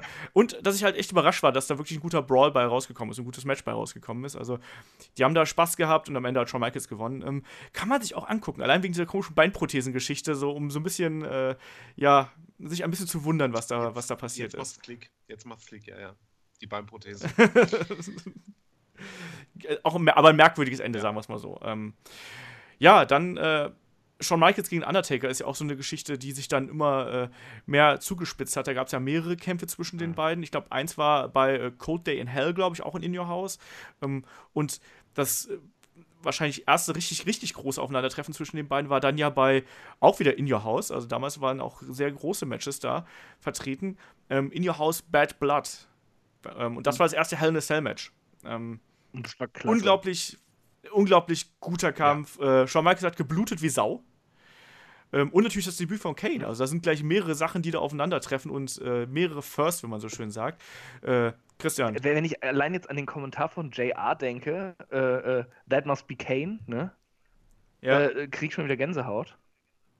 äh, großartiges Match. Äh, man, man kann, also heutzutage wird man vielleicht über Overbooking diskutieren, wie, er da die Käfigtür rausreißt und sowas. Äh, aber aber das, war, das war großartig, wie das aufeinander zugelaufen ist. Ich meine, Undertaker und Shawn Michaels, dass das funktioniert, wissen wir ja eh. Ähm, Ja. Äh, war, ein, war ein cooles Match. Äh, sie haben die Zelle noch ein bisschen anders genutzt, als es heutzutage oft gemacht wird. Ähm, aber aber äh, äh, unvergessen ist halt wirklich dieser Auftritt von Kane. Das fand ich halt noch geiler als das Match eigentlich selbst. Ähm, äh, weil, weil sie halt auch immer so drauf hingearbeitet haben mit, äh, mit dieser Storyline und ja, es, es hat alles so gut gepasst. Shawn Michaels musste so den Titel behalten, was ihn als, als, ähm, als Schmiervogel damals halt gefestigt hat, da in der Degeneration X. Und äh, der Taker musste weitergehen Richtung Kane und, und das hat das, das, ah, das, die Matchqualität war super, das Booking hat alles zueinander gepasst, die Story hat funktioniert. Ach, das, das war, das ist so ein Moment irgendwie, ähm, für den man Wrestling-Fan ist. Äh, einfach fantastisch. Ja, und beide Wrestler waren damals halt noch auch äh, super drauf einfach. Ne? Der Undertaker, ich meine, wenn man sich den, den heute anschaut, also viele Leute, die den vielleicht nur von heute kennen, die können sich gar nicht vorstellen, wie beweglich dieser Mann war für seine äh, Größe in diesem Casket-Match. Ne? Und Shawn Michaels, das war ja auch noch vor der Verletzung von Shawn Michaels, wenn ich mich richtig erinnere. Und Ja, ja, ähm, ja, da kommen wir dann gleich zu, ne? danach. habe ich schon gelesen, aber ähm, das war halt, wie, wie du sagst, Chris, da hat irgendwie alles gepasst. Die Rädchen haben alle ineinander gegriffen. Fantastisches Match. Ja. Ja. Auch da wieder, ne? Also, du musst dich das mal vorstellen. Also, Shawn Michaels ist quasi im ersten großen Leitermatch gewesen und hat da quasi den Grundstein für das gelegt, was dann kommt. Und auch dieses erste Hell in a Cell Match. Bitte was? Ähm, und auch dieses erste Hell in a Cell Match unfassbar. Also, das muss man ja sich auch mal weg, wegstecken. Ne? Also, ähm, da liefern die beiden quasi eigentlich einen Kampf ab, der bis heute von der, von der Struktur und von der Dynamik und von den Aktionen her einem Kampf heute gar nicht mehr irgendwie großartig nachsteht. Also, du kannst dir das Hell in a Sandwich von damals noch hervorragend heute angucken. Auf jeden Fall. Ähm, und das funktioniert heute noch und steckt wahrscheinlich äh, allein aufgrund des, äh, der Intensität, auch bedingt durch Shawn Michaels echt übles Blading. Also er hat ja eine riesen, das sieht man ja heute noch, dass er da einen riesen Cut auf der, auf der Stirn hat. Ich weiß nicht, ob da was schiefgelaufen ist damals. Ähm, das erreichst du heutzutage fast gar nicht mehr in dieser Form und ähm, unglaublich gutes Match und auch für den Undertaker ebenso wichtig, weil das ja auch dann quasi sein Trademark-Match geworden ist, ne, wie ich ja gerade schon gesagt habe. Ähm, was ja dann auch den, das Casket-Match abgelöst hat, was ja auch eine echt eine blöde Stipulation ist, muss man sozusagen. Also ähm, ich fand Casket-Matches immer ganz furchtbar und dadurch leiten wir mal über zum Royal Rumble äh, 99, was ja dann fast das vorzeitige Ende von Shawn Michaels Karriere bedeutet hätte. Ja, also da gibt es ja diesen äh, berühmten Wurf vom Undertaker, also ein Backdrop übers oberste Seil, über den Käfig hinweg, äh, über den Casket hinweg. Ja, und da hat man gesehen, dass sich Shawn Michaels da verletzt hat. Also, äh, Simon, war das, hast du das damals auch sofort erkannt? Wie hast du diesen Moment wahrgenommen? Ja, ja also man, man hat sofort gesehen, dass er irgendwie falsch gelandet ist. Ähm, der ist ja mit seinem unteren Rücken, Ja. ne? ganz, ganz unten ist er auf die Kante von dem Sarg quasi äh, ist er aufge, au- ja, aufgekommen. Aufgeschlagen, ja. und aufgeschlagen, richtig. Und äh, man hat dann gesehen, wie lange er halt gebraucht hat, ähm, sich davon wieder so halbwegs zu erholen, dass er halt irgendwie aufstehen kann oder so. Und da wusstest du, irgendwas ist da kaputt. Ja. Es war halt echt bitte, du hast da wirklich so, du hast so alter Schwede, da, da muss einfach was passiert sein. Es ist auch ein ganz merkwürdiger Winkel, in dem er da aufkommt, in dem er da Ja. oben drüber fliegt. Und ich frage mich bis heute, warum hat er nicht den Bump auf den Casket genommen? Das ist halt Weil er sich vertan hat. Auch ein Shawn Michaels kann mal einen Fehler machen und äh, ich glaube, der hat sich einfach verschätzt. Weißt du, ob der Größe des Käfigs, äh, des, des Casket, oh mein Gott, das habe ich aber hier, Casket-Käfig. Das, das du irgendwas, er hat vielleicht zu viel Schwung genommen oder sonst was. Ist halt einfach scheiße aufgekommen. So passiert das. Ein Handwerker fällt auch manchmal von der Leiter. Halt so. Also, ja. Ja. Hättest du jetzt gesagt, auch Michelangelo ist mal von der Leiter gefallen, als er die Sextinische Kapelle gemalt hat, hätte das viel besser in das Bild zu Shawn Michaels Nee, ab- aber der hat, bestimmt, der hat bestimmt sich auch mal vermalt und hat es dann anschließend wieder überpinselt. Also von daher, Ja.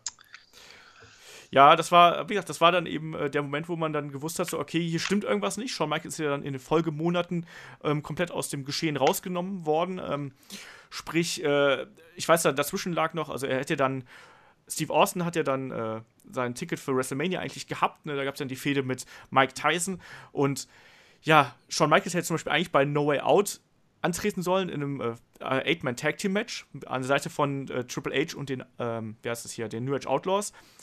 Und äh, gegen Steve Austin, ich glaube, die Legion of Doom und weiß ich nicht mehr. Und der Gag war ja dann, da haben sie ja ganz furchtbar vorher noch gesagt, so, ja, wir haben einen total geilen Ersatz dafür. Und wisst ihr noch, wer der Ersatz war? aber du wirst es uns sicherlich gleich sagen. Es war Savio Vega. und und ich, ich, hab diese, ich hatte diese Kassette, also ich habe ich hab mir damals diese Videokassette gekauft ähm, und du sitzt dann davor und denkst so, ernsthaft Savio Vega, so, ich wollte Shawn Michaels sehen, ich habe gedacht, das wäre Shawn Michaels in dem Match und dann kommt Savio Vega raus und die, äh, stimmt gar nicht, es war nicht die Legion of Doom, es war Chainsaw Charlie und ähm, äh, Mi- Mick Foley, Cactus Jack an der Seite von, äh, von Steve Austin. Es gibt nämlich die geile Szene, wo Steve Austin nimmt sich eine Mülltonne, weil es natürlich auch noch hohes Bart war, damals Attitude Era, und ähm, Steve Austin nimmt sich die, eine Mülltonne und wirft die diagonal durch den Ring ins Gesicht von Billy Gunn. Es ist einer der, der, der schönsten Spots mit Mülltonnen, die ich jemals gesehen habe, einfach weil er den, diese Mülltonne so links und rechts greift und über den Kopf wie so eine, als wenn du einen Fußballeinwurf machen würdest und einfach mal so diagonal gerade über durch den Ring wirfst und Billy Gunn perfekt trifft. Also auch da, wer das noch nicht gesehen hat, soll sich angucken, allein für diesen Moment, weil das unfassbar witzig ist. Ähm, Äh, äh, mal, mal kurz Frage.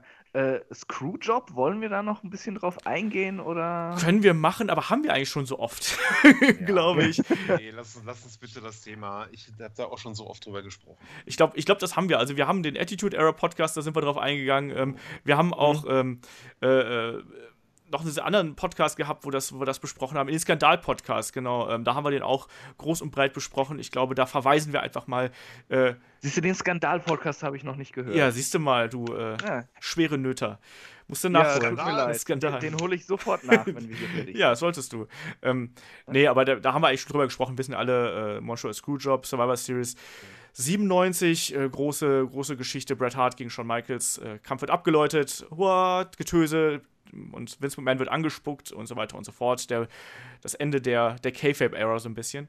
Ähm, ja, aber heute geht es ja auch so ein bisschen um die besten Matches von Shawn Michaels und nicht so sehr um die, um die schlimmsten oder um die traurigsten Momente, wo der Screwjob garantiert mit reingehört.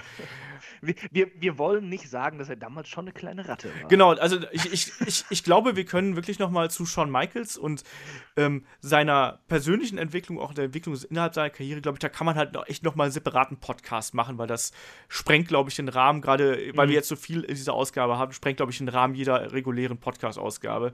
Ähm, das können wir später noch machen. Ähm, wie dem auch sei, Casket-Match, äh, Royal Rumble 1999, das war erstmal das vorläufige Ende von Shawn Michaels und da war er erstmal äh, fast zweieinhalb, drei Jahre weg vom Fenster, ehe er dann im Zuge des SummerSlam 2002 wieder zurückkam. Und diesen Kampf liebe ich gegen Triple H. Ich liebe diesen Kampf und ja. ähm, der ist einfach so gut. Wer will? Simon, hau raus. Das ganze Building war ja fantastisch. Erstmal hat kein Mensch mehr damit gerechnet, dass Shawn Michaels überhaupt wiederkommt. Und äh, dass er dann wiederkommt und halt gleich gegen, gegen Triple H kämpft und äh, da war halt so viel Emotionalität drin in diesem Match und äh, es war halt unfassbar, wie gut Shawn Michaels war in diesem, in diesem ersten Match seit was weiß ich wie vielen Monaten, wo er halt überhaupt nicht im Ring gestanden hat, wegen seiner Verletzung. Und ähm, das einzige, was ich, das einzige Problem, was ich mit dem Match habe, oder was heißt Problem? Ich hätte mir halt so gern so ein Happy End gewünscht mhm. am Ende, weißt du? Weil das war halt so ein, geil, so, so ein geiler Kampf und am Ende hätten sie sich doch vertragen können, aber dann packt ja der Shawn Michaels da, äh, wenn ich das richtig in Erinnerung habe, glaube ich, den Sledgehammer aus. Der ne? Triple H packt den Sledgehammer äh, der aus. Triple, der Triple H natürlich und haut ihn um und so. Hat dann natürlich die Fehde noch äh, weitergeführt und sowas. Aber das war, das war halt eine dieser Momente, wo du halt, wo du wo es halt einfach eine super, super Story war, wo du halt richtig auch mit drin warst und richtig hinter dem, hinter den Wrestlern gestanden Ja, absolut. Hast. Also bei mir war es halt auch so, ich habe wirklich bei jeder Aktion hatte ich Schiss davor, dass Shawn Michaels sich wieder verletzt. Also es, es, es klingt so blöd. Ich hab so, der, der, Triple H hat natürlich dann auch den Rücken attackiert mit Backbreakers mhm. und durch den Stuhl und auf, keine Ahnung was alles. Und ich habe da wirklich gefragt, so, Alter, das, das, das, das, das kann doch jetzt, das kann doch jetzt nicht der Ernst sein, oder? Da war wirklich dieser Moment, wo dann Realität und Match halt für mich miteinander verschmolzen ja. sind. Und deswegen. Das sind die besten Momente. Ja, eben. Und du, du hast ja mitgefiebert. Ich habe mir wirklich Sorgen um Shawn Michaels Gesundheit gemacht. Und das war so gut. Also, äh, Chris, du hast gerade gesagt, das war auch so die Zeit, wo du dann äh, so, so langsam wieder eingestiegen bist. Kannst du dich daran erinnern? Ja, was, was, heißt so langsam eingestiegen? Das war halt so, so die Zeit, wo ich richtig drin war. Oder, oder hat schon zwei Jahre davor vielleicht so angefangen. Aber. Äh, das war einfach fantastisch. Also, also das Match, äh, äh, du, du, hast hier schon in, in, deinem Handout stehen, Match of the Year. das, ist, äh, das, das, fasst es ziemlich gut zusammen. Aber ich fand sowieso diese ganze Fehde mit Triple H in dem Jahr einfach großartig. Ja. Also äh, dann, ich, ich glaube, sie hatten ja auch noch das äh, Three Stages of Hell Match. Mhm. Genau, ja. Ähm, da, da, das fand ich auch klasse. Könnte man übrigens auch mal wieder ausgraben. Ähm, und äh, dann hinterher äh, bei der Survivor Series war es ja, glaube ich, wo das dann in äh, der Elimination Chamber gegipfelt ist. Genau. Mit dem Titelgewinn von Michael. Das, das war einfach, einfach großartig. Und das waren alles gute Matches. Das, das ist auch wieder so, so eine Fehde gewesen, für die ist man Wrestling-Fan. Ja. Also, hatten, ach, das hat auch alles gepasst. Äh, die beiden hatten ja auch noch mal ein Last Man Standing Match, ja. hatten die beiden ja auch noch was ganz herausragendes. Ja, war. stimmt. Äh, man weiß gar nicht, wo man ansetzen soll bei, bei diesen Matches, weil es einfach so rund und so gut war und alles so stimmig. Das, ach. Ja. Ja, das ach, ist schön. Also man, man muss halt irgendwie sagen, es ist irgendwie total merkwürdig, aber der Shawn Michaels nach der Verletzung ist eigentlich fast besser als der Shawn Michaels schon vor der Verletzung. Ich weiß nicht, ob das daran liegt, ob weil er, weil er dann irgendwie mehr zu sich gefunden hat, weil er vielleicht mehr gewusst hat, wer er eigentlich ist. Aber die, die Matches danach und die Fäden danach waren umso intensiver ähm, im Vergleich zu davor. Also davor war er schon gut und danach war er halt unfassbare Weltklasse einfach. Ja, also, äh, da, da, hat er wirklich die Ringpsychologie dann gehabt, die ihm vorher genau. gefehlt ja. hat ich fand seine Aktion vor der Verletzung tatsächlich spektakulärer. Also was er, wie er sich bewegt hat im Ring und so, das habe ich auch mal tatsächlich verglichen, habe mir mal die Mühe gemacht und habe mir das mal angeschaut. Ähm, aber ähm, von der Ringpsychologie her ja ist deutlich besser gewesen danach und auch viel ruhiger und, und, und viel souveräner ja. quasi. Ja, man hat, man hat nach der Verletzung halt immer gedacht, so, äh, er hat ja auch wirklich seinen kompletten Bewegungsapparat verändert. Also so im Sinne von, ja. er war ja schlanker, der hat ja auch gesagt, er kann keine schweren Gewichte mehr heben und kann dadurch nicht mehr so viel Muskelmasse aufbauen.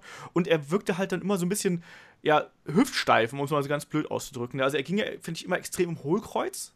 Ähm, sehr gerade, aber man hat halt immer das Gefühl gehabt, da, diese Verletzung hat halt Spuren hinterlassen, um es einfach mal so ja. zu sagen. Ne? Aber das hat halt eben seinen Matches überhaupt nicht geschadet, ganz im Gegenteil. Also ich fand die, äh, da kommen wir jetzt einfach auch zur nächsten Fehde, und da möchte ich jetzt auch nicht nur ein Match ansprechen, sondern einfach auch diese Geschichte mit Chris Jericho. Das fing ja an, die hatten ja ihre erste Fehde bei WrestleMania 19, wo es ja dann äh, darauf hinauslief, dann zu dem berüchtigten äh, Cheap Shot dann zum Ende hin und hatten ja dann auch später nochmal, als Jericho dann seinen Charakter ähm, zum Best in the World geändert hat, ähm, nochmal eine Fehde. Und auch da, ey, was für Matches sind da bitte schon bei rausgekommen? Also Jericho gegen Michaels immer unfassbar gut. Ja, und äh, da kann man, glaube ich, auch gerade diese ähm, ja, WrestleMania 19 ähm, absolut Match of, Match of the Night, würde ich mal jetzt einfach mal ganz klar sagen. Und das, obwohl das halt schon eine sehr, sehr gute Matchcard war, aber vom technischen Aspekt war das, mhm. war das äh, einfach outstanding. Und dann eben die darauffolgende Fehde, da haben wir, glaube ich, auch wir drei schon mal drüber gesprochen in dieser selben Runde. Ne? Ausführlich, ne? ja. Ähm, Kann man, ja. glaube ich, darauf verweisen, ne? auf den Chris Jericho Podcast. Genau. Weil ja. da, da haben wir das wirklich ausführlich besprochen, ja. ja diese Geschichte. Eine der besten Fäden aller. Zeiten. Äh, ja, äh, die, die zweite Fehde auf, auf jeden Fall. Aber das Match bei WrestleMania 19, um nochmal kurz drauf zu gehen, das war irgendwie Chris Jericho. Äh, Chris Jerichos Chance, so, so, so seinem Vorbild äh, zu zeigen, auch was er kann. Und, und, und das hat alles auch geklickt zwischen den beiden. Und da ist halt auch ein, ein absoluter Leckerbissen rausgekommen. Das hatte richtiges Big-Time-Feeling, ja, dieses ja. Match. Und äh, es ist vom, vom, äh, vom, vom, Tempo und vom Aufbau und, und wie sie kommunizieren und so bei, bei ihren Aktionen, das ist, das ist einfach äh, ja, fa fantastisch. Ja. Das ist eins meiner Lieblings-WrestleMania-Matches tatsächlich. Ja, das ist unglaublich gut und ähm, ich habe, glaube ich, auch hier ganz äh, in der Liste, habe ich ganz vergessen, es gab ja auch nochmal, also jetzt greife ich ein bisschen vor und überspringe sogar ein Match, es gab ja auch hinterher nochmal ein Match zwischen Shawn Michaels und Kurt Angle zum Beispiel, was auch extrem gut war. da wollte ich dich gleich drauf hinweisen. Achso, Entschuldigung. das, Tut mir leid. Ähm, dann springen wir zum, zur nächsten WrestleMania, weil Shawn Michaels ist ja Mr. WrestleMania und dieser Name kommt ja auch nicht von ungefähr. Ähm, WrestleMania 20, Chris Benoit ähm, und Triple H gegen Shawn Michaels in einem Triple Threat Match. Auch da wieder, ich war damals ja live im Madison Square Garden und Alter, die drei haben sich da ordentlich gegeben und es ist ja bis heute auch einer da spricht man ja aber in WWE-Kreisen nicht mehr so gerne drüber, aber ich würde mal sagen, das gehört auf jeden Fall auch zu den Top 5 Main-Events von WrestleMania. Fall. Das ist auch, glaube ich, das beste Triple Threat aller Zeiten. Ja. Also zumindest äh, im WWE-Kreis, ja. Ja, aber ich spricht halt nicht mehr so gern drüber, ob der äh, Chris Benoit-Tragödie. Aber die drei haben sich da ja echt äh, ordentlich besorgt, um es mal so auszudrücken. Da wurde geblutet ohne Ende und vor allem am Ende hat äh, Chris Benoit äh, den Titel gewonnen, was ja dann wirklich so der ultimative Feel-Good-Moment war, dann am Ende noch mit der Feier mit Eddie Guerrero. Ah. Ja, das war ein schöner Moment, ein schönes Ende und so, ja. Aus, aus, heutiger, Schade, es, ja. aus heutiger Sicht ist es halt traurig, ne? Also ich denke auch immer so ja. dran, boah, ey, das war so ein cooler Augenblick dann, wie die dann im Konfettiregen da zusammenstanden und dann, ja, hat es so tragisch geendet, ne? Eddie Guerrero zu früh verstorben, Chris Benoit, wissen wir, wie das geendet ist. Äh, das ist echt bitter, ne? Aber dieser Kampf an sich, also wer, ich finde immer, dass man mit bei Chris Benoit-Matches halt heutzutage immer noch so diesen faden Beigeschmack hat, ne? Ähm, ja. Ich mhm. habe da auch echt Probleme mit, mir den Kram anzugucken. Aber trotzdem, wer, wer das nicht hat, äh, sollte das auf jeden Fall mal sehen, weil ähm, das war auch perfekt aufgebaut. Äh, gewaltige, auch ein gewaltiger Bump von Chris Benoit durch den Tisch draußen, erinnere ich mich. Ähm, auch Shawn Michaels, Triple H, diese Fehde wurde da halt wieder nochmal mhm. neu entfacht und so. Das hat mega Spaß gemacht. Und jetzt, wenn Chris mich da schon darauf hinweisen wollte, dass es da noch Shawn Michaels gegen Kurt Angle gab, dann hau raus hier. Äh, ja, WrestleMania 21 dann. Ähm, das, das war auch äh, ein absolutes, ja, Big-Time-Feeling, was, was darüber kam. Das war auch das mit Abstand beste Match dieser WrestleMania, was die beiden da ausgepackt haben. Ähm, äh, äh die Intensität von Kurt Angle hat sich äh, mit diesen ganzen Eigenarten und, und der Psychologie von Shawn Michaels so gut zusammengetan, dass da einfach ein, ein ja, ein Fünf-Sterne-Match bei rausgekommen ist. Und es ist auch, ja, eins der Matches, also, also muss mindestens in den Top 10 der besten WrestleMania-Matches aller Zeiten Auf jeden sein. Fall. Das, das muss man gesehen haben, das Ding. Ja, auf jeden Fall. Ja, das sind zwei begnadete Techniker und ich hoffe immer noch, dass wir äh, Kurt Angle noch in irgendeiner Form noch mal bei WWE im Ring sehen werden. Also da bin ich mal gespannt, ob wir das äh, noch zu sehen bekommen. Ich, ich, ich sag, äh, ja, also zumindest ein Auftritt dann äh, nach der Hall of Fame wird Raw nach WrestleMania. Irgendwie. Irgendwas wird da sein. Vielleicht als neuer GM oder so. Ja, ich bin Aber gespannt. er, er wird im TV noch eine Rolle spielen, gehe ich schon von aus. Ja, ich bin gespannt. Es gab dann noch ähm, infolgedessen, ähm, das Jahr drauf gab es dann noch die äh, ähm, Match zwischen ihm und John Cena auch bei WrestleMania. Das war, fand ich aber nicht so überzeugend, sondern die beiden haben dann bei ähm, einer UK-Ausgabe von äh, Monday Night Raw haben sie dann wirklich abgeliefert und haben sich da Mhm. eine Stunde gebettelt. Und auch Ich, da. ich glaube, bei dem, äh, bei dem WrestleMania-Match war das doch so, dass Shawn Michaels Ersatzmann war, oder? Für einen verletzten Triple H, war das nicht so? ja, es kann sein, dass er da irgendwie einge. Nee, nee, Moment, sie hatten eigentlich äh, bei der WWE geplant, dass Triple H sein Rückmatch bekommt von WrestleMania 22. Aber der hatte sich verletzt und dann Genau. haben sie, äh, aber sie haben das jetzt nicht offen kommuniziert, irgendwie so, das ist jetzt der Ersatzmann, Mhm. Triple H hat sich verletzt, der hätte den Spot gehabt. Sie haben das dann schon als Story aufgebaut, dass Ja, Shawn aber- Michaels da in, den- ja. in den Main Event kommt. Aber er war der Ersatzmann. Ja, ja, ja, ja, da, Ne? da, da, das Ja. stimmt schon. Ich fand den Kampf auch Äh, ein bisschen da- merkwürdig. Also irgendwie hat der für mich da nicht so richtig funktioniert. Da gab es ein paar Momente, wo ich das Gefühl habe, dass die beiden sich nicht so 100% einig gewesen wären. Es Mhm. war trotz alledem ein guter Kampf. Es, es, es war aber auch noch so die Phase von John Cena, wo er noch nicht äh, die, ähm, ja, diese, äh, ja, diese Ringpsychologie, haben wir Mhm. jetzt heu- heute schon oft gesagt, aber die hatte er damals noch nicht, äh, wie er sie, sie heute hat. Also ähm, da, da musste man ihn auch immer noch so ein bisschen führen, hatte ich den Eindruck. Es, es war deshalb auch an manchen Stellen halt ein bisschen zäh. Genau. Und das haben sie dann besser gemacht im, ähm, bei einer TV-Aufzeichnung in den. In den Vereinigten Staaten wollte ich gerade sagen, in äh, Großbritannien, wo sie Mhm. Raw halt eben aufgezeichnet haben und dann haben die beiden mal eben einfach mal ein Ein-Stunden-Match bestritten, was ja im TV echt schon äh, was ganz abgefahrenes ist. Und diesen Kampf äh, mochte ich auch bedeutend besser, zum Beispiel, oder lieber, boah, bedeutend besser mögen, ey, ich bin schon so englisch, ähm, äh, dass, äh, als hier Bret Hart gegen äh, Shawn Michaels, als das Iron Man Match, ähm, hat mir besser gefallen, so insgesamt. Aber äh, auf jeden Fall auch ein herausragender Kampf, auch da wieder äh, ruhig mal einschalten und dann springe ich einfach mal zu dem wahrscheinlich emotionalsten Match der WrestleMania-Geschichte und das ist WrestleMania 24 gegen Ric Flair. Also, ähm, das war ja ein Kampf, äh, Ric Flair hat, war ja auf seiner Retirement-Tour und da hat er die, die Auflage damals gehabt, so, wenn du den nächsten Kampf verlierst, äh, dann bist du raus. Und dann ist ja Leute wie MVP davor angetreten, wo ich frage, so, ja, okay, ne, das wäre jetzt auch ein bisschen traurig, wenn MVP Ric Flair in Rente schicken würde. Ähm, und dann gab es ja WrestleMania 24 und dieser Kampf war einfach so gut. Also, Ja. und ähm, so emotional aufgeladen, weil du wusstest halt, dass die beiden eine Beziehung, äh, also eine sehr persönliche Beziehung zueinander pflegen, große Freundschaft ähm, und dann eben auch dieser Abschluss mit dem äh, I'm sorry, I love you und dann den Superkick. Ähm, Ich ja, kriege jetzt noch Gänsehaut, ey. Ja. Ich, ich habe es auch die Tage noch mal geschaut, das Match. Und äh, damals habe ich Sean echt dafür gehasst, ne? Also ich hätte es ihr irgendwie so über die Bühne gebracht, ohne zu heulen, wenn, wenn er einfach ihn, ihn super kickt und dann ist aus die Karriere.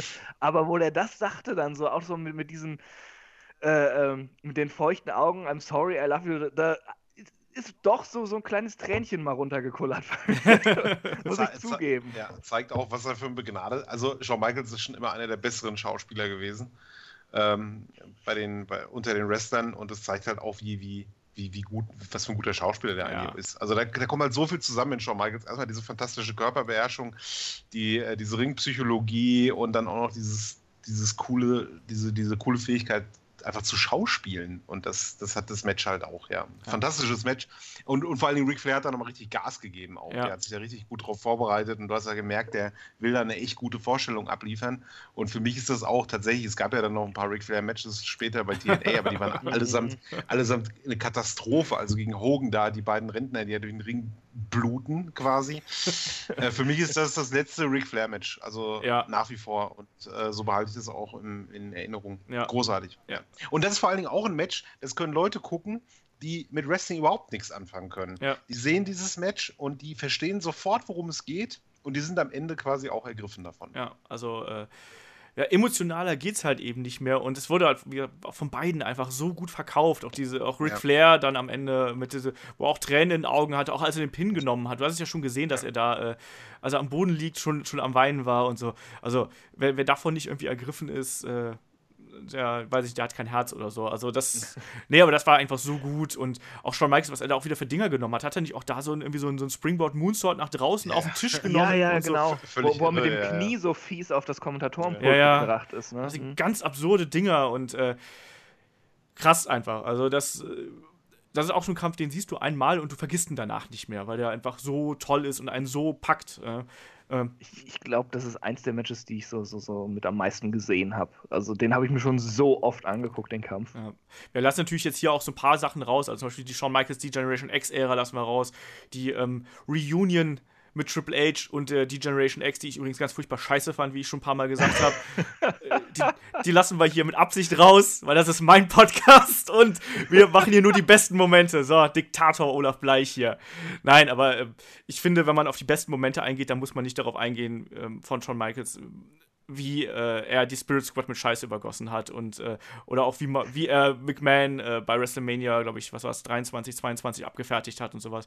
Ich finde, da muss Das man einfach. 22. Ja, 22. Das war noch vor die Generation X. Da hat sich das so angebahnt. Da hat er nämlich im Main Event auf einmal äh, Triple H. Nee, nee, genau. Shawn Michaels auf der Leiter, bevor er auf McMahon gesprungen ist, hat äh, das die das Cross-Chop die gemacht. Ja. gemacht. Genau, hat den Cross-Chop gemacht.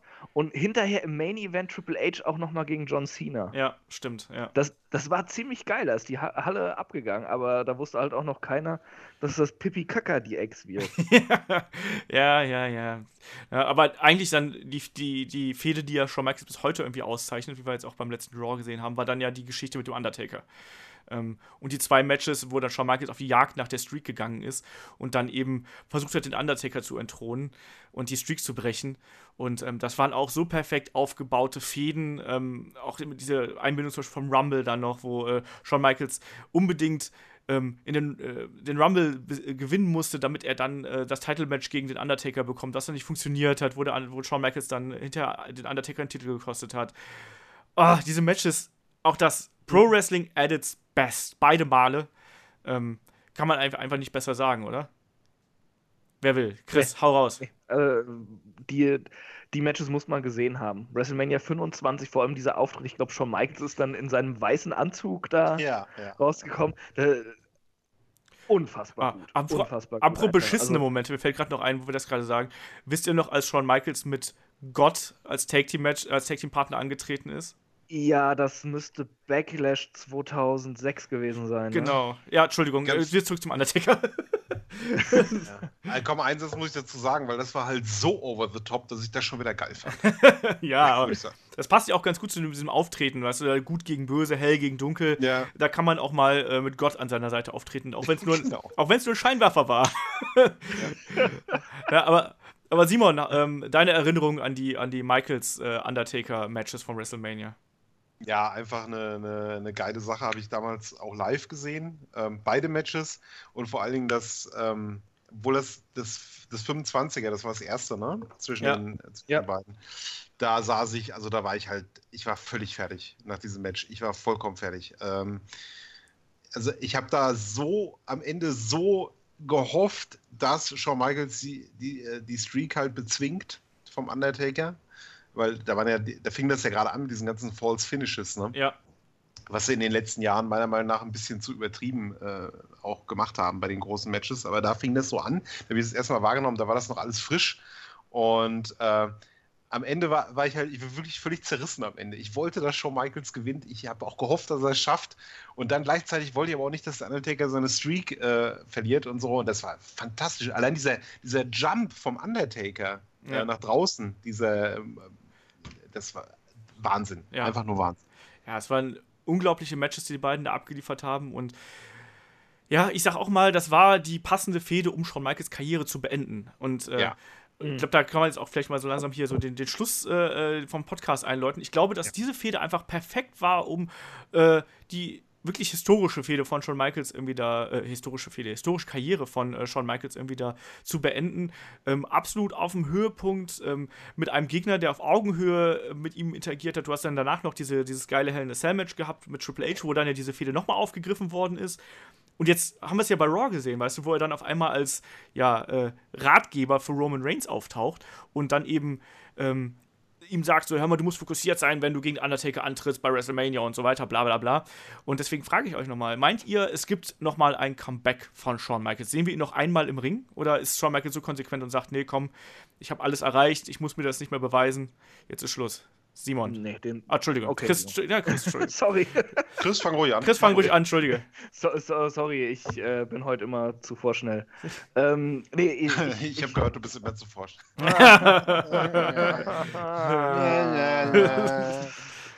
Okay. Ja. So alt und noch so verdorben. ähm, ich habe gerade Äh. die Bilder von Page gesehen. Was soll ich sagen? oh, dann muss ich das vielleicht mit dem besten Triple Threat von WrestleMania 20 zurücknehmen. Ja. Ja, aber einen Family-Filter ausschalten, ne? Ja. sonst.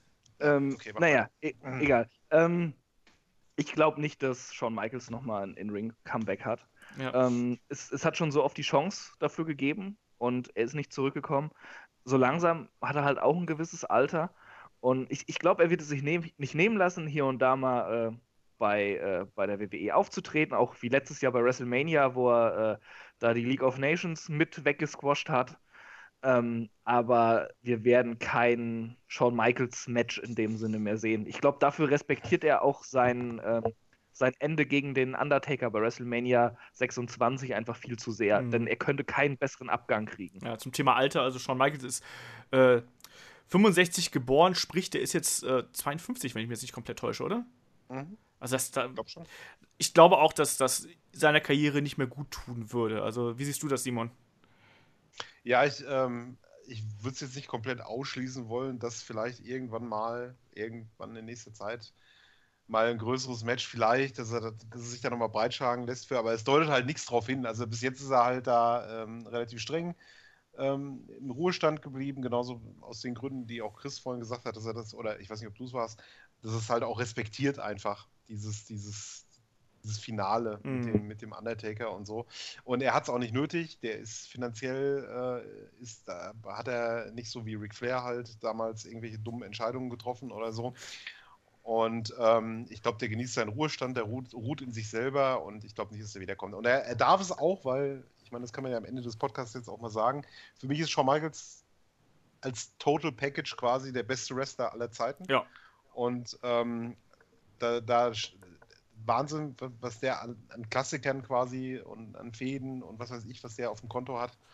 Und äh, ich fände es auch schade, wenn er jetzt. Also ich, der soll ruhig im Ruhestand bleiben. Also Vor, vor allem im Gegensatz zu Ric Flair braucht er halt auch nicht das Geld. Ne? ja, Das meinte ich ja, genau. Also er hat halt keine dummen Entscheidungen getroffen oder hat zehnmal geheiratet oder was weiß ich. Scheidungen, Also keine da- Ahnung was, ja. Also Ja. bei mir ist es halt so, ich, ähm, ich hätte liebend gerne ein Match zwischen Shawn Michaels und Daniel Bryan gesehen. Also dafür hätte ich echt Oh ja. äh, sehr viel Geld bezahlt, um das zu sehen. Aber ich glaube jetzt inzwischen auch nicht mehr. Ich glaube, wie gesagt, 52. Ich, Shawn Michaels braucht das nicht und ich muss ihn auch da nicht nochmal im, im Ring sehen. Also dann reichen die, die Auftritte und ich finde es ehrlich gesagt auch ganz gut, dass er vielleicht auch erkannt hat, zu sagen, so, wie du gerade gemeint hast, Chris, weißt du, gegen die Fehde gegen Undertaker, das war so perfekt, es, es kann nicht mehr besser werden. Also sind wir mal ehrlich, das kann nicht mehr besser werden als das. Dann vielleicht noch hier und da ein Gastauftritt und nochmal so sich zeigen, aber mehr, glaube ich, muss da nicht äh, gemacht werden. Ja, würde ich sagen, machen wir hier einen äh, lustigen Deckel auf den Podcast. Äh, Headlock Nummer 75 im Kasten. Ja, und vor allem nächste Woche geht es dann schon los mit unserer WrestleMania-Berichterstattung. Da reden wir garantiert nochmal in voller Länge und Breite über Shawn Michaels, weil Mr. WrestleMania, am- wir starten wie immer mit dem Best of WrestleMania und beim Best of WrestleMania kommst du um Shawn Michaels nicht mehr drum herum. Sprich, da werden wir garantiert auch nochmal auf einige Matches nochmal etwas detaillierter eingehen. Ähm, dann mit Kai und David an meiner Seite. Ähm, ansonsten bedanke ich mich natürlich bei äh, meinen lieben Kollegen hier, beim Simon und beim Chris, dass ihr da wart und äh, lustige Geschichten mit mir geteilt habt und mit uns. Und würde sagen, äh, wir hören uns nächste Woche wieder. Schaut bei den Kollegen auf der Website vorbei, schaut bei uns auf Headlock vorbei und äh, auch auf YouTube natürlich, da haben wir auch jede Menge Kram für euch. Ansonsten macht's gut, bis nächste Woche. Bis dahin, tschüss.